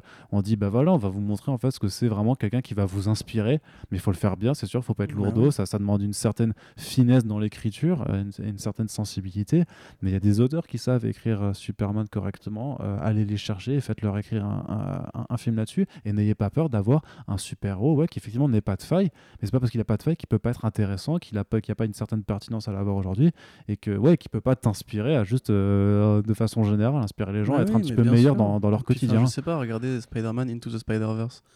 Euh, déjà, moi quand je vois ce film, je, je suis obligé de penser à All Star Superman de, de Grant Morrison, tu vois, Frank avec, Whiteley.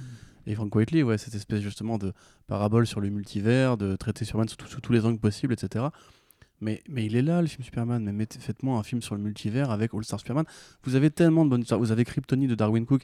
Et puis même au-delà de faire un film inspirant, parce que c'est vrai que c'est vrai que les, les, les, les- les studios d'Hollywood sont de grands cyniques, mais euh, il est tout à fait possible aussi. Oui, même American Alien. Même il est tout à fait possible de faire un film, genre un film feel good, Mhm. tout simplement. Faites un film rétro. Prenez Brad Bird, qui a fait Le Géant de Fer, qui est juste un hommage à Superman de base, pour faire un film qui soit juste un film avec des bonnes valeurs. Euh, je suis désolé, mais Captain America, on peut aussi dire qu'il est trop lisse, qu'il a pas de fêlure, etc., à part son rapport au temps.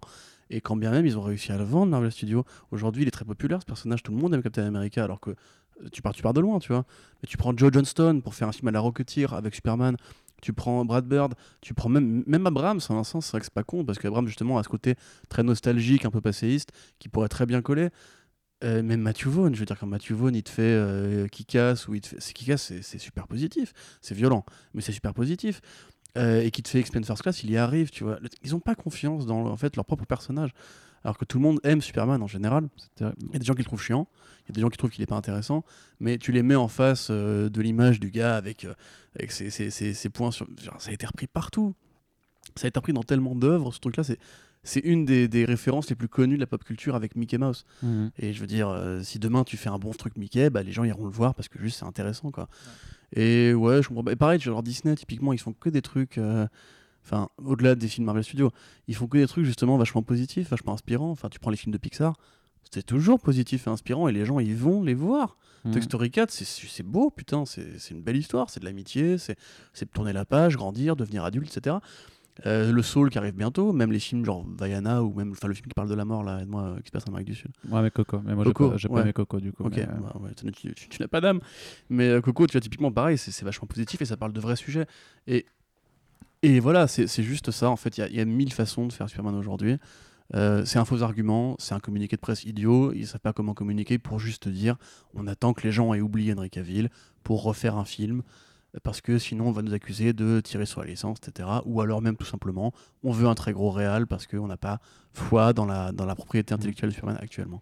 Et donc, ils vont demander à Martin Scorsese, bien entendu. Haha, cette blague ne vieillira jamais. Mais ça pourrait être marrant. Ouais, Tu vois, remarque. euh, Ouais, moi j'aimerais bien genre un film euh, sur Perry White. Sais, qui genre Mhm. mènerait une enquête sur Lex Luthor et tout. euh, et Superman qui sera en, to- en toile de fond et qui à la fin intervient et pète la gueule du méchant. Il y a plein de trucs à faire dans ce style-là, mais, Mais ouais, euh, ça, demande un peu trop de créativité de la part de, de nos chers Mhm. studios. Et prise de risque aussi. Ouais. Ça, ils ont- ont Prendre des risques, oui. T'as vu comment on dénonce les vrais sujets Ah hein, ouais, putain. Anticapitalistes, hein. Des vrais, euh, des vrais, euh, des vrais sonneurs d'alerte. hein. Lanceurs d'alerte. euh, Sonneurs d'alerte. Je sonne l'alerte. Ding, ding dong. ding dong. Vous avez des scénaristes qui savent écrire Superman. Vous pouvez faire un film, bande de baltringues. Ouais. Merci. Ouais. Allez, Ouais, du coup, on continue, on passe du côté de la concurrence euh, vite fait avec le trailer de Black Widow qui est tombé euh, par surprise. euh, Ah, c'est la dernière celle-là? C'est l'avant-dernière. C'est l'avant-dernière. La Bah, tu- dernière. bah vas-y, tiens, je. oui. Non, bah écoute. Non. non, mais voilà, voilà, c'est le projet Widow, qui quoi. arrive euh, avec 6 ans de retard, clairement, hein, puisque il était. euh, c'est dommage parce que le film a été demandé, a été réclamé, ils l'ont pas fait, ils ont fait Captain Marvel avant pour le vendre comme leur, Perlmutter. pour leur gros film de, de, de- de super-héroïne. Donc maintenant que c'est à peu près, ça commence à être accepté qu'on peut avoir des films de super-héroïne et que ça fasse de la thune. euh, merci Wonder Woman et, et Captain Marvel.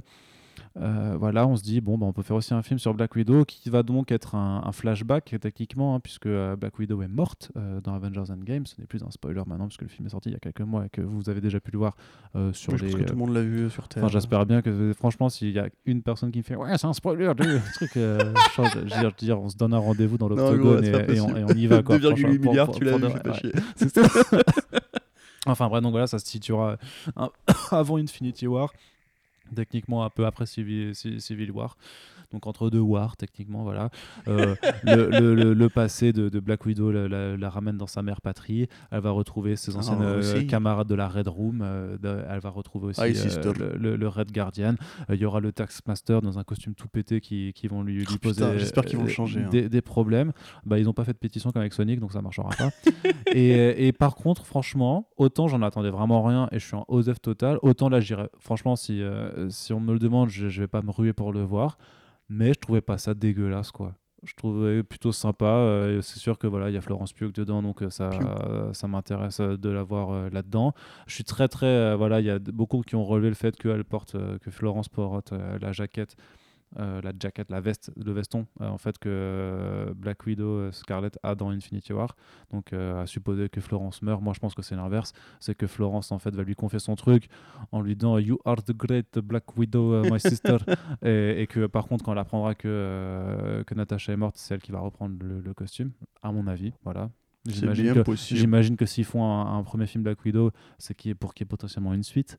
Et pour qu'il y ait une suite, il faut Tu que quelqu'un d'autre prenne le rôle de Black Widow. Ouais, pour moi, c'est pas un one-off. Euh, Marvel Studios fait pas ça. Ils font jamais des one-off. Est-ce qu'il y a un seul film qui a pas eu de suite Et qui a, pas, qui a pas eu de Euh, suite annoncée sinon? Parce que là, Strange, il y a une suite annoncée. bah c'est tout. Bah voilà.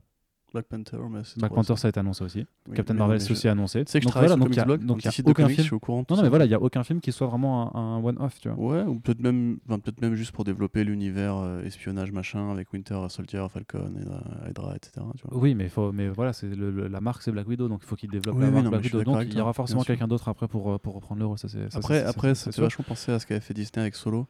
Tu sais, genre le mec qui clams dans le film d'avant, on lui fait un spin-off euh, sur sa jeunesse, entre guillemets, parce que là, ça va revenir aux origines. Ouais, mais sans, sans- Euh, qu'ils clament, ils auraient, été, ils auraient été tentés de vouloir faire des spin-offs de toute façon Mais sur tous les personnages iconiques, tu vois. C'est Disney. hein, Là, je pense que façon. c'est une autre, franchement une autre façon de fonctionner. Par contre, vraiment sur la réal, je retrouve un peu du trait urbain et un peu polar que, euh, en tout cas vraiment même dans, dans l'ambiance dans l'ambiance un peu photo que Kate Shortland a pu avoir sur un film comme Berlin Syndrome. Donc, euh, je pense que ça va clairement pas casser trois pattes à un canard. Non. Mais ce sera pas deux, forcément, hein. ce sera pas aussi, euh, j'espère en tout cas, mais j'ai pas l'impression que ce sera aussi Osef qu'un Ant-Man, tu vois. Ant-Man and the Wasp plutôt, parce que le premier Ant-Man c'était plutôt euh, il y avait Oui. une surprise. Oui, oui, oui, carrément. Bah ça, moi, je, sais pas, je, suis- je, je suis assez faible avec les films d'espionnage Un peu classiques. des vibes, euh, voilà, des vibes d'espionnage un peu. Si on peut retourner un peu dans du Winter Soldier, pourquoi pas, tu vois. Ouais, non, ça par contre, j'y crois pas du tout. Mais euh, euh, en revanche, je, je sais pas, euh, voilà, si on, on a la fameuse scène de la forteresse dans le Grand Nord, comme dans tous les films d'espionnage qui sont qui ont pas d'inspiration, si on a euh, un vilain qui a un peu de gueule, c'est vrai que le Taskmaster, il a vraiment une tête, on dirait. euh, Mais un costume de merde. un- ouais, enfin c'est nul, quoi. On dirait un, un mec qui fait, du- fait du paintball, quoi. Mm. Euh, J'espère qu'ils vont quand même lui faire évoluer son costume au fur et à mesure de l'intrigue et que limite on aura un trailer 2 où ça se conclut par Reveal, Taskmaster, là là, avec sa gueule de, de squelette et compagnie. Euh, je trouve ça toujours ridicule quand les mecs, ça se passe dans des pays étrangers qu'ils n'osent pas faire parler les mecs en russe. Parce que là c'est horrible, tu vois tous ces Ah, acteurs bah, hollywoodiens bah, qui, la- qui prennent l'accent russe comme ça. Ouais, bah, l'accent russe Ah, des films des années ridicule. 80, quoi. Euh, on dirait Archer quoi. ouais. C'est tous les mecs ils ont un accent mais C'est vrai que la première fois que Florence Pugh parle et qu'elle fait ce truc là, Mm. ce sister, je sais pas quoi, je fais Même ah ouais. leur vieille baston où elles se désarment toutes les deux. Ouais. Ça a pas l'air taré quand même. Excusez-moi, pardon, c'est pas mal de se moquer. Mais euh, oui, oui, ça va sûrement être sympa. Après, voilà, le casting est top. Euh, moi, euh, David Arbor, euh, pardon, David Arbor, il me fait déjà trop marrer en, Red En- Guardian. En Red Guardian. en Red Guardian, tu sais, mais j'ai vu plein de gens qui sont, enfin, qui se sont énervés contre la blague, genre c'est du fat shaming et tout. Enfin, c'est un trope super courant, le côté le vieux héros, euh, le vieux héros qui avant était hyper musclé, qui, ma- qui maintenant a pris euh, Bah du oui, bide et de la beubare et qui est un peu sûr. gris, etc.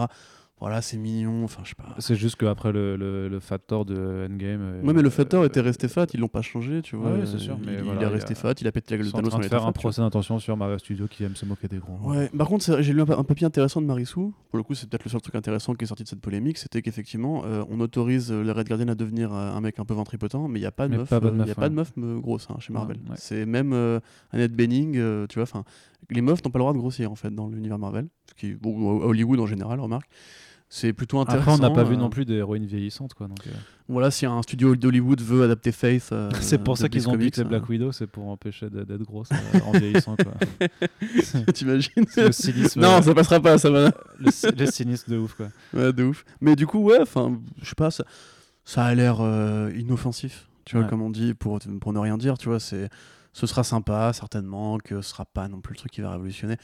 C'est, comme, en fait, c'est tellement devenu un peu osef as fuck que t'as du mal à te dire que tu vas vraiment attendre le projet. Donc quand la bande-annonce débarque, t'es en mode genre, ah bah oui, tiens, pourquoi pas. Et j'ai envie de dire que c'est déjà bien, quoi. Euh, voilà. Moi, s'il peut y avoir des, des bonnes petites vannes. euh, J'aimerais bien ouais, qu'on revienne vraiment à, à l'essence de, de Winter Soldier, qu'elle est quand même un peu plus loin que ça. Mm. Euh, mais j'y crois pas du tout. Donc voilà. Allez, et du coup, la dernière news qu'on aborde, c'est un sujet de prédilection euh, pour toi, mon cher Corentin, bien entendu.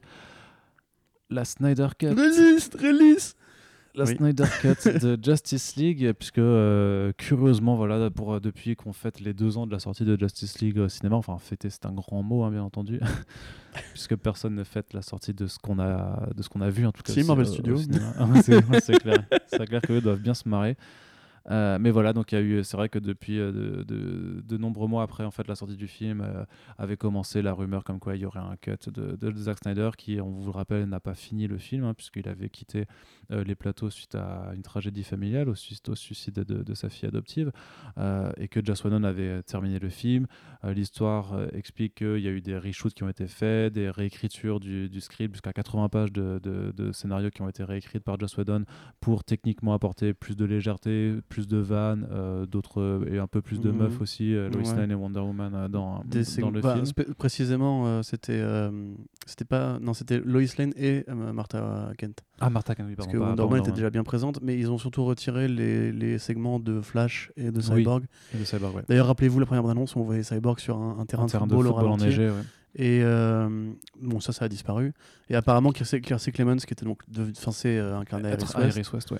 euh, a quasiment entièrement disparu. Mais je sais même plus si elle y est. Non, non, elle a disparu. Elle a disparu. Elle est du pas film. du tout, même Pas dans une tout. petite scène. Non, euh, non, non, ok. rien. Rien, y a rien. Pas, c'est pas Si, je putain. Mais du coup, voilà, euh, Clemens qui a disparu. Et euh, ouais, puis pour rajouter plus de vannes. Voilà, c'était c'était le gros le, le, le gros mot d'ordre apparemment. Voilà. Et donc, euh, il y, a- il y a eu beaucoup de, de, de- de- rumeurs en fait qui ont commencé à, à émerger et, à- et à se et à se concrétiser au fil des deux dernières années, à mesure que, euh, que Zack Snyder en fait partageait énormément de, storyboards et d'images euh, du film qui n'étaient pas présentes dans, le film. Donc, euh, ça a alimenté tout un mouvement pour sortir la Snyder Cut, du coup, ce qu'on appelle aujourd'hui la Snyder Cut, sous le hashtag Release the Snyder Cut. Donc, qui est un mouvement de fans en soutien à Zack Snyder, aussi en- un peu en défiance à Warner Bros. qui a saboté techniquement le, long, métrage. En fait, un- une, une Snyder Cut dont on a eu pendant de très nombreux mois aucune preuve de l'existence concrète, si ce n'est Voir l'inverse. voir l'inverse. On a eu beaucoup de gens qui disaient que c'était foutu pour foutu et que euh, Henry Cavill qui avait dit qu'elle n'existait pas, que euh, Henry Cavill n'a pas dit qu'elle n'existait pas. Il a dit que, il- que si euh, ça en est, il a, sa première déclaration là-dessus, il avait dit, mais même s'il y avait un truc comme ça, ça changerait rien au problème du film parce que ça les corrigerait pas. j'ai parce que souvenance d'un article, Henry Cavill ne croit pas à l'existence d'une Snyder Cut. Oui, mais, ça ne Mais, veut pas dire qu'il euh, veut pas dire qu'il a dit qu'elle n'existait pas. D'accord, fait- ok, ok, bref. Donc, euh, sur le fait que les scènes n'avaient pas été finies et euh, qu'il restait trop de travail à faire pour avoir une vraie version qui serait présentable, à part pour les scènes qui ne demandaient pas de, de fond vert. Ce que, du coup, apparemment, beaucoup de gens en, en sous-main ont aussi contesté pendant des années. Et euh, je, je te laisse reprendre euh, là où tu voulais. Ah, c'est pour, dire, c'est pour dire que voilà, pendant, pendant très nombreux mois, en fait, il n'y avait aucune preuve d'un côté comme de l'autre en fait, que la, la chose existait, si ce n'est que effectivement, Zack Snyder partageait régulièrement en fait, des concept art ou des, ou des prises euh, ou, des, ou des images euh, qu'on ne savait pas, mais après, c'était beaucoup de storyboards surtout, pour montrer notamment les- la, la présence de Darkseid dans le film. Voilà. Euh, Il y a des modèles eu- 3D. Des modèles 3D, des choses comme ça. Donc en, fait, à partir du moment où on a juste ça euh, face à un ensemble de médias euh, sérieux comme Variety, The Hollywood Reporter et tout ça qui nous disaient que euh, qu'il n'y avait pas de Snyder Cut ou alors que s'il y avait un cut en fait qu'il n'était pas commercialisable, pas montrable, c'était voilà, si- s'il n'y a pas d'autre existence, le, fait de mettre en doute, si tu veux, la, parole de, tous ces médias contre le réalisateur, par exemple des opposés, de dire à un moment on fait avec les données qu'on a, qu'est-ce que- qu'est-ce qu'on peut trouver? Bah, on sait pas quoi. Donc euh, ça existe peut-être, peut-être pas. Donc ça c'est devenu une sorte de mythe urbain tout simplement, en fait, euh, avec un, un mouvement euh, toujours très vocal. Euh, même si euh, il y a eu des débordements forcément comme, tout- comme, euh, comme dans toute partie du, du fandom, puisqu'il y a quand même des gens très énervés qui sont allés jusqu'à harceler en fait les gens de, de chez Warner jusqu'à ce que par exemple Diane Nelson quitte Twitter par exemple parce que bah, on avait un peu à plein le cul de se faire harceler à chaque post Même sur DC hein. et qu'on venait lui dire mais Snyder, Snyder, Snyder, Snyder, il y a un moment, voilà, arrêtez. Des fans qui se sont aussi mobilisés dans la vraie vie hein, pour des campagnes d'affichage en prenant des pubs pour les conventions notamment, en- en- donc en, en- vraiment en allant ramasser des sous Des avions aussi. hein. un des avions qui tirait Voilà. une banderole, Euh, mais des soucis qui ont été reversés. Ça, j'en avais déjà dit dans un précédent podcast quand j'étais allé à New York aussi, en fait, où ils se sont associés à une fondation pour la prévention contre le suicide, en fait, par rapport à l'histoire donc de, de, le- de la fille de, Zack Snyder, ce qui en soi là est par contre est, euh, Voilà. très franchement très Pour ceux noble. qui ne savent pas, qui s'était suicidé au moment du tournage de Justice League. Et Zack Snyder s'était retiré du projet. euh, Je l'ai dit avant, mais pour... euh, Ah bon? Bah, je l'ai dit juste avant quand j'expliquais. Ok, d'accord, autant pour moi. Excuse-moi, pardon, je suis désolé, je suis fatigué. Il ne m'écoutait pas. Non, du tout, jamais.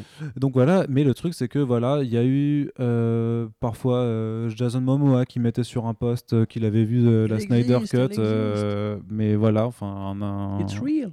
Voilà, c'est ça. Le truc, c'est qu'il pre- prenait une vidéo où il, euh, il offrait un cadeau à Zack Snyder, il se faisait un câlin, et, et au passage, dans la description, il disait En fait, j'ai vu la Snyder Cut de façon tout à fait euh, random.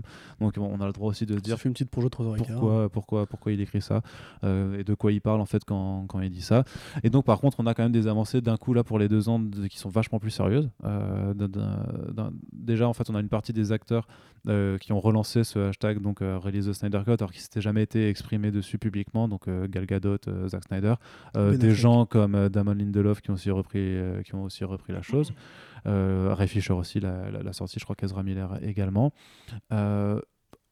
Personnellement, moi j'ai fait un édito là-dessus pour dire que de mon côté, c'était vraiment que juste une célébration, une marque de soutien pour les deux ans, les deux ans de la chose, et qui moi m'agaçait un petit peu, c'était de revoir repartir énormément en fait de, médias américains qui pendant deux ans euh, ont fait euh, 10 articles à chaque fois que Zack Snyder faisait euh, un post sur Vero en disant mais alors du coup est-ce qu'elle existe vraiment ou est-ce qu'elle n'existe pas?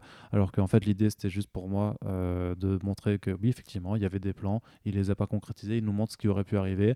De là à dire effectivement il y a un autre montage qui existe, là on n'a pas les, on ne peut pas en déduire ça parce que bah, on n'a juste pas de preuves. Et là où le- les développements commencent à être intéressants, c'est que tu as Mark Hughes qui est rédacteur pour Forbes et qui est notamment assez spécialisé dans les, dans les insiders de, de chez Warner Bros, qui a fait une lettre ouverte à Warner Bros où il explique que euh, il appelle en fait le studio à sortir la, Snyder Cut et où il dit que euh, le métrage existe mais pas en fait dans la version euh, à laquelle on a commencé à se faire qui, est, qui serait une version un peu bâtarde justement où tu aurais 30% de, de, scènes encore à finaliser. Là il dit vraiment il y a une Snyder Cut qui est sortable en l'état tel c'est à dire qu'elle est euh, complétée à 90% voire plus. C'est à dire qu'il y aurait à peine quelques efforts à faire, mais que même s'il les faisait pas, euh, si Warner les faisait pas, en fait, il pourrait la sortir telle quelle, ça, ça se regarde largement.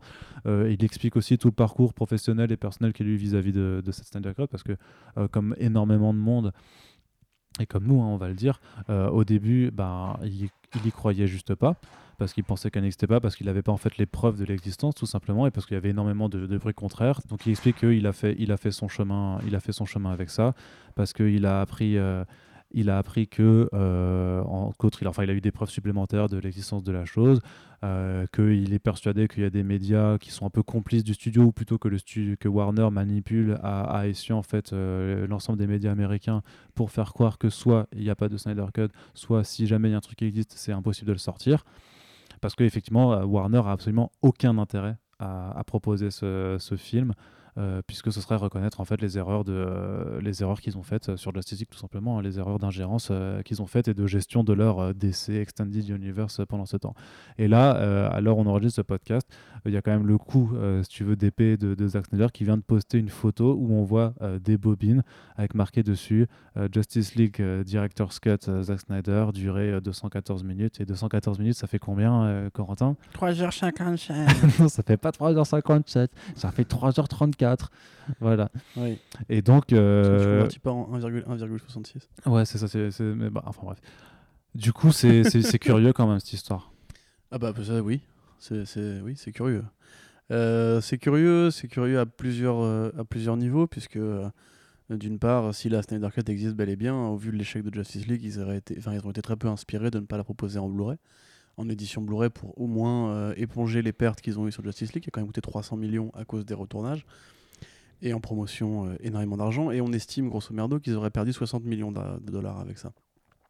Quand tu perds 60 millions de dollars et que tu as déjà un film qui est tourné et fini, donc coûte- ça, ça ne coûte rien euh, de l'intégrer à ta version Blu-ray, comme ils l'ont fait avec euh, le Watchmen de Zack Snyder, avec Batman v Superman de Zack Snyder.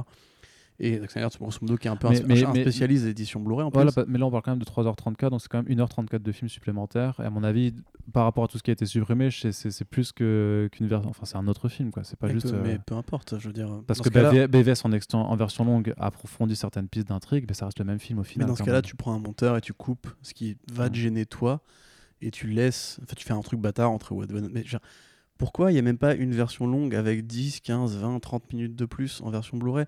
Ils l'ont fait pour Suicide Squad alors que ça n'apporte absolument rien. les 11 C'était 10 minutes pour Joker. Suicide Squad, ouais. 11 minutes. Mais on. De- Avec le Joker en plus, tu vois. Mais même ça, tu, tu le fais juste pour avoir un truc à vendre en plus. Euh, c'est inexplicable si elle existe. C'est-à-dire que c'est- c'est vraiment une connerie, mais galactique. Puisque ça existe depuis toujours, les studios qui mettent le nez dans les affaires des réalisateurs. Ça existe depuis Superman 2, où on avait euh, viré euh, euh, Richard, Richard Fleischer. Donner. Richard Donner, voilà Donner. pour mettre à la place Richard Lester, qui avait pareil retourné une bonne partie du film, etc., pour justifier son contrat, etc. Donc, ouais, non, on n'est pas son coup d'essai, mais aucun studio n'en a son coup d'essai. Ça existe depuis que le monde est monde, hein, les ingérences de studio, depuis que le cinéma est cinéma. Moi, ce qui m'étonne justement, c'est qu'il y a un tel mouvement autour de Justice League, alors que tout le monde s'en fout de savoir si euh, oui ou non il y a eu une- le même genre, le même genre d'ingérence sur Suicide Squad. Tu vois, personne ne réclame la higher cut de Suicide Squad.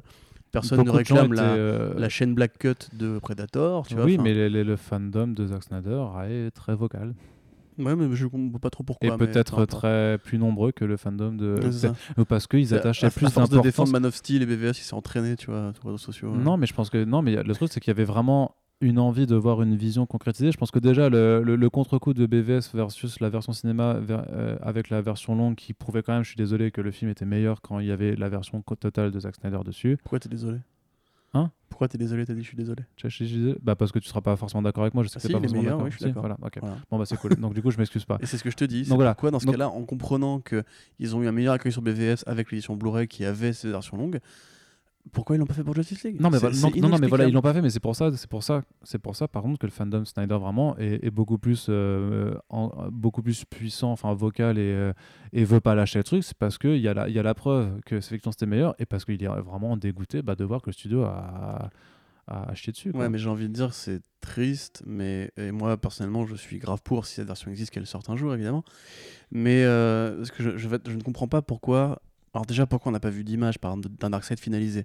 Si on me dit les scènes ont été finies, montrez-moi une, une scène vraiment finie. T'avais une photo de quand même de que Zack Snyder a montré là où, il, va- où tu, tu vois euh, Gal Gadot en train de doubler face à, à, à Darkseid et le Darkseid techniquement il est, il est fini quoi. Bah, là. moi, j'ai surtout vu des, des, des plans storyboardés et des, des modélisations 3D, tu vois, je veux dire.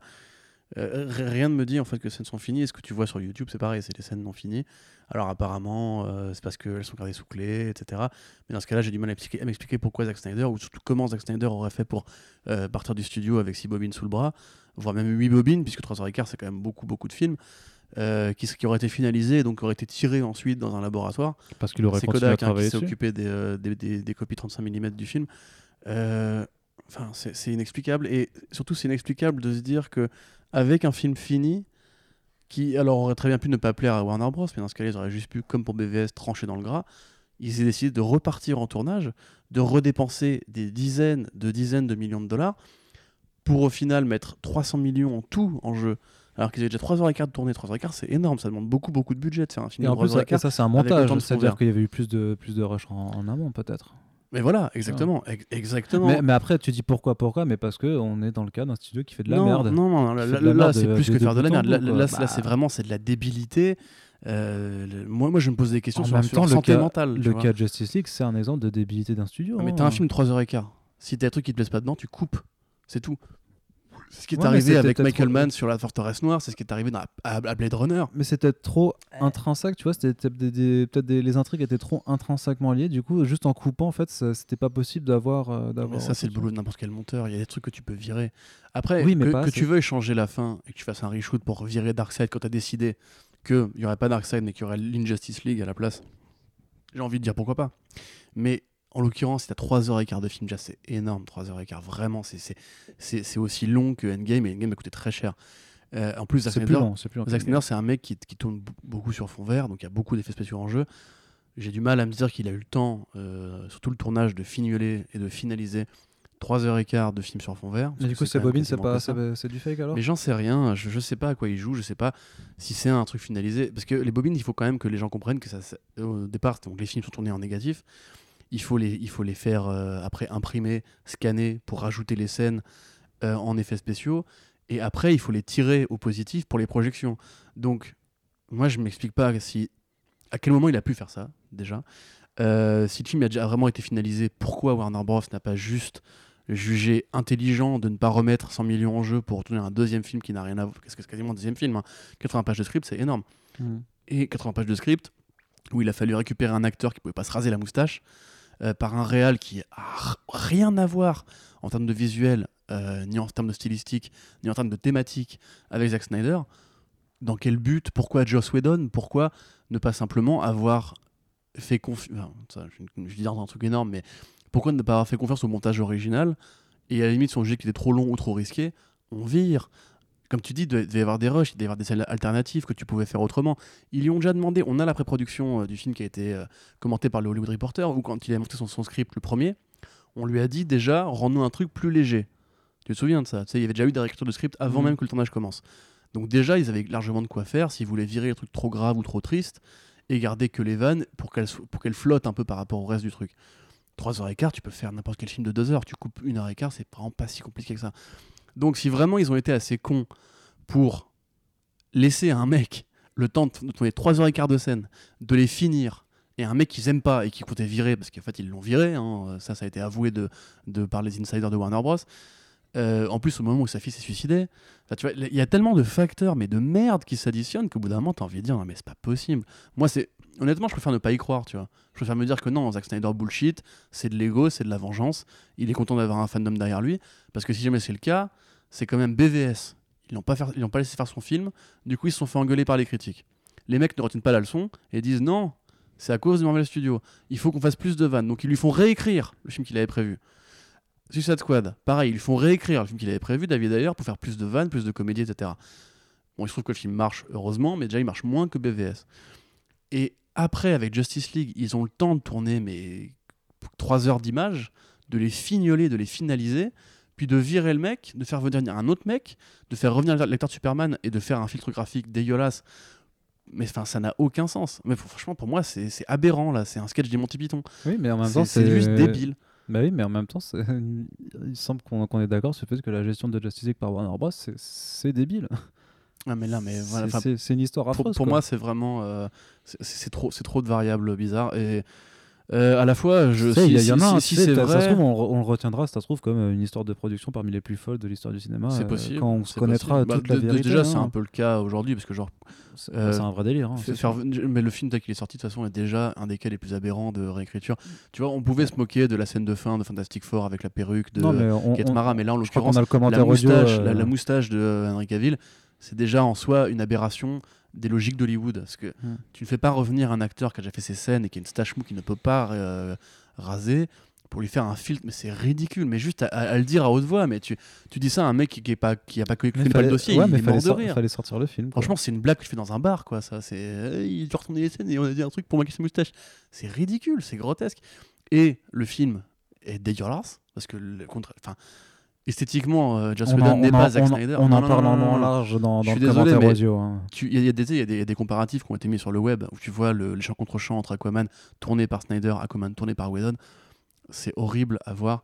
Et moi, honnêtement, euh, si le film existe, j'ai envie de dire tant mieux parce que d'ici à ce que les présidences changent, comme, comme Superman 2, tu vois, le Superman 2 de Donner a fini par sortir.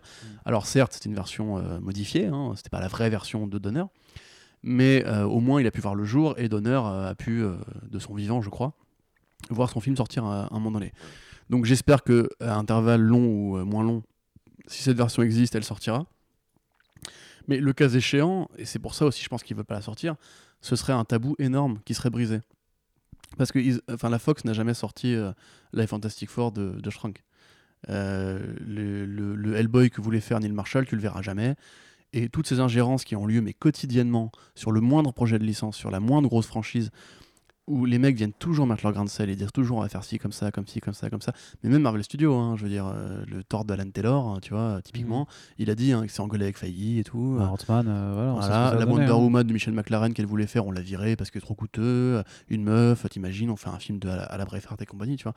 Et tout est comme ça. Donc, le, le fait que, à mon avis, il le fasse pas, c'est parce qu'il y a une sorte de, euh, de dogme à Hollywood qui est que quand le studio a fait de la merde, il est surtout important de ne pas dire que le studio a fait de la merde. Sinon, les actionnaires après prennent peur. Sinon, Ah oui, après, bah oui, oui. les réals peuvent euh, avoir un précédent pour se battre. Et ça reste un système de un système patronal tu vois. Le, le studio reste le patron qui dit au, au réalisateur tu fais ci et pas ça. Et c'est tout. Et si le mec un, un jour il dit ouais mais regarde Snyder Cut. Six mois après je vais gueuler sur les réseaux sociaux des mecs vont obtenir gain de cause. Et tu verras que mon film finira par sortir. Et c'est pour ça à mon avis qu'ils le font pas Ouais. si jamais cette version existe et dans le cas contraire Je pense qu'il y a un euh, truc quand même qui se passe maintenant. Que, euh, enfin, je pense que tu peux pas nier que quelque chose existe. Quoi. ouais, après moi je reste quand même très tatillon avec le coup des bobines parce que euh, Ouais, mais non, mais même par Pour rapport savoir à ce que... comment non, sont non, produites pas, bobines, pas- pas euh. que les bobines, euh, mais Marc, tu vois, ce que, ce que Marc de, de Forbes dit, Marcus de Forbes dit, tu vois. Ouais, ouais, bien sûr, même, même pas lui. Enfin, là, appa- apparemment, hein, d'après les, les sources de, de ces planètes, il y a plein de, techniciens comme c'est sur le film qui disent non, mais on a le temps de finir ça, on a le temps de finir ça, etc. Moi, honnêtement, euh, voilà, enfin, j'ai envie de dire, vous avez viré les gens qui étaient responsables à l'époque, parce que c'est le cas. hein, le mec de DC Film qui était président à l'époque a été viré. Kevin Sugihara. Euh, Kevin Sugihara a été viré pour d'autres raisons. Mais je veux dire, Mais voilà, les, les- mecs étant en poste maintenant, ils les ont dégagés, ils peuvent dire euh, c'est bon, euh, c'était eux, nous on y est pour rien. Et regardez, Mm. on vous fait plaisir. Voilà HBO Max, abonnez-vous, vous avez le droit à la Snyder Cut. Ouais. Voilà, ça sera un move intelligent. Par contre, le cas échéant, mais enfin jamais ils retrouvent de boulot les mecs derrière. Enfin jamais ils retrouvent de boulot. Je veux dire, euh, c'était qui C'était John Berg, c'est ça John Berg, ouais. John Berg, mais nul, enfin incroyable. Quel gâchis Après, d'argent. c'était John. Berg, il y avait Diane Nelson aussi, euh, Ouais, Jeff pareil, Jones, nul. euh, tout ça. Tous- ils sont tous- tous des euh, nuls. ouais. Tous des nuls. Bah, Et Jones qui aurait laissé faire ça, mais c'est un scandale. C'est bref. Ben, on verra, on verra, euh, on verra si ça se développe dans les prochains mois ou si c'est juste là euh, Mhm. l'e- l'effervescence du moment des deux ans euh, qui, qui fait que quoi. Peut-être que c'est peut-être là que euh, Zack Snyder euh, est, en train de tout jouer et que Warner euh, se montre peut-être prêt à, dialoguer. Donc on essaiera de suivre ça avec un œil attentif, oui, Corentin. Mais ce qui est quand même triste, du coup, c'est que si vraiment cette version existe et que les gens y ont accès et du coup voient ce qu'il y a prévu pour Justice League Part 2 avec euh, Darkseid et compagnie, ce serait vraiment en fait la Warner qui a décidé volontairement de tuer son univers partagé. Et ça, pour le coup, je pense que Bah, parce qu'ils ont, ouais. c'est aussi une raison pour laquelle ils, ne le font pas, c'est que euh, aujourd'hui ils passent à autre chose, ils reviennent à des trucs plus standalone avec Joker, Mhm. Batman et compagnie. Et à mon avis, ils ont peur d'ouvrir la boîte de Pandore. Tu vois, ils ont peur de se dire, Ah, il y avait quand même des fans du DCEU et là ils vont vraiment pas être contents. Parce que franchement, il y a quand même une progression logique entre Man of Steel, BVS et Justice League. Et euh, tu peux pas te dire que juste on a tué un mec qui avait vraiment sa vision. Moi j'aime pas trop sa vision, mais elle existe. Et de se dire que justement la seule possibilité de faire un vrai univers partagé DC Comics au cinéma a été tuée parce que les mecs avaient pas de couilles. Et ça, je pense qu'ils ont très peur de Bah, ça. bah, moi, je suis, je suis persuadé que si jamais ils la sortent et que effectivement, parce qu'il y a un risque. Enfin, tu vois, il y a deux solutions. C'est soit le film est, est pas aussi bon ou franchement osef par rapport à la version cinéma, parce qu'au final, bah, même les intrigues en plus et même la présence de Darkseid, ça apporte rien parce que le film, je sais pas, a, a trop de défauts. Et du coup, ben, on s'en branle, tu vois. Mais si le film est réellement meilleur, mais vraiment meilleur, tu vois, d'un vrai haut niveau de qualité, et que vraiment, en fait, tu te hype pour la suite avec Snyder, tout ça, avec, euh, pardon, avec Darkseid, tout ça. Ouais, moi, je me dis, mais qu'est-ce qui va empêcher les gens de, de, de continuer bah à oui. faire des, des hashtags et des, Réengager et des Zack trucs, Snyder, euh, etc. et- dire euh, faites Justice League ou je sais pas Et quoi. imagine, ils font du chiffre avec ça. Mais ça, mais techniquement, Warner Bros pourra ja- ja- jamais le faire parce que réengager Ben Affleck mais, pour mais non, mais attends, on n'en sait rien. gros. imagine, non, mais Ben Affleck peut-être pas, mais imagine, euh, ils le mettent sur HBO Max, ils voient genre 10 millions de, de spectateurs en, je sais pas, en deux semaines, etc. Pour eux, c'est un argument de ouf. Ils vont pas réengager Zack Snyder, mais peut-être qu'ils vont reconsidérer l'idée de faire un univers partagé, par exemple. Tu vois, parce que mine de rien, là, c'est pas, pas la priorité du moment. Mais ils ont encore Gal Gadot, ils ont encore Momoa. Ils peuvent très bien se dire Techniquement, ils ont demain, encore Ezra euh, Miller et Refuge. Voilà, aussi, tu hein. vois, ils, ont, ils peuvent très bien se dire demain, bah, on fait un film. Je sais pas, Superman est mort, tu vois, enfin bref. Affaire à suivre, affaire à suivre très certainement dans les prochains mois. En tout cas, on, on essaie de se tenir au courant et de euh, surfer entre les, euh, les multiples clickbait autour de ça parce que c'est un sujet euh, très juteux, mais on essaie de garder vraiment les, les informations les plus essentielles. Et c'est clair que là, ce dernier mois, elles étaient plus nombreuses que euh, d'habitude. Et voilà, c'est la fin de ce podcast. hein. On n'a pas réussi à faire moins de deux heures, Corentin, comme tu euh, le vois, mais ce n'est pas grave.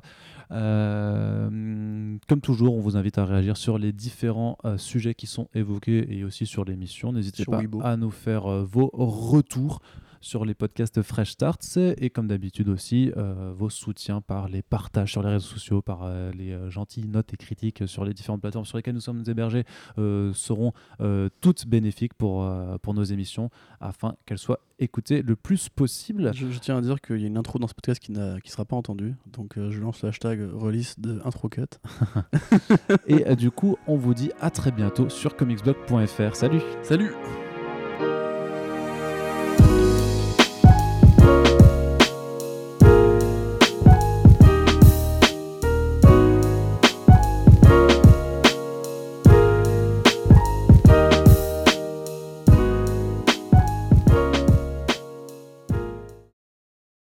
Arnaud Kikou, euh, vous êtes donc rédacteur en chef de comicsblog.fr, vous avez un, un bagou, une expérience, 5 ans de presse dans le métier.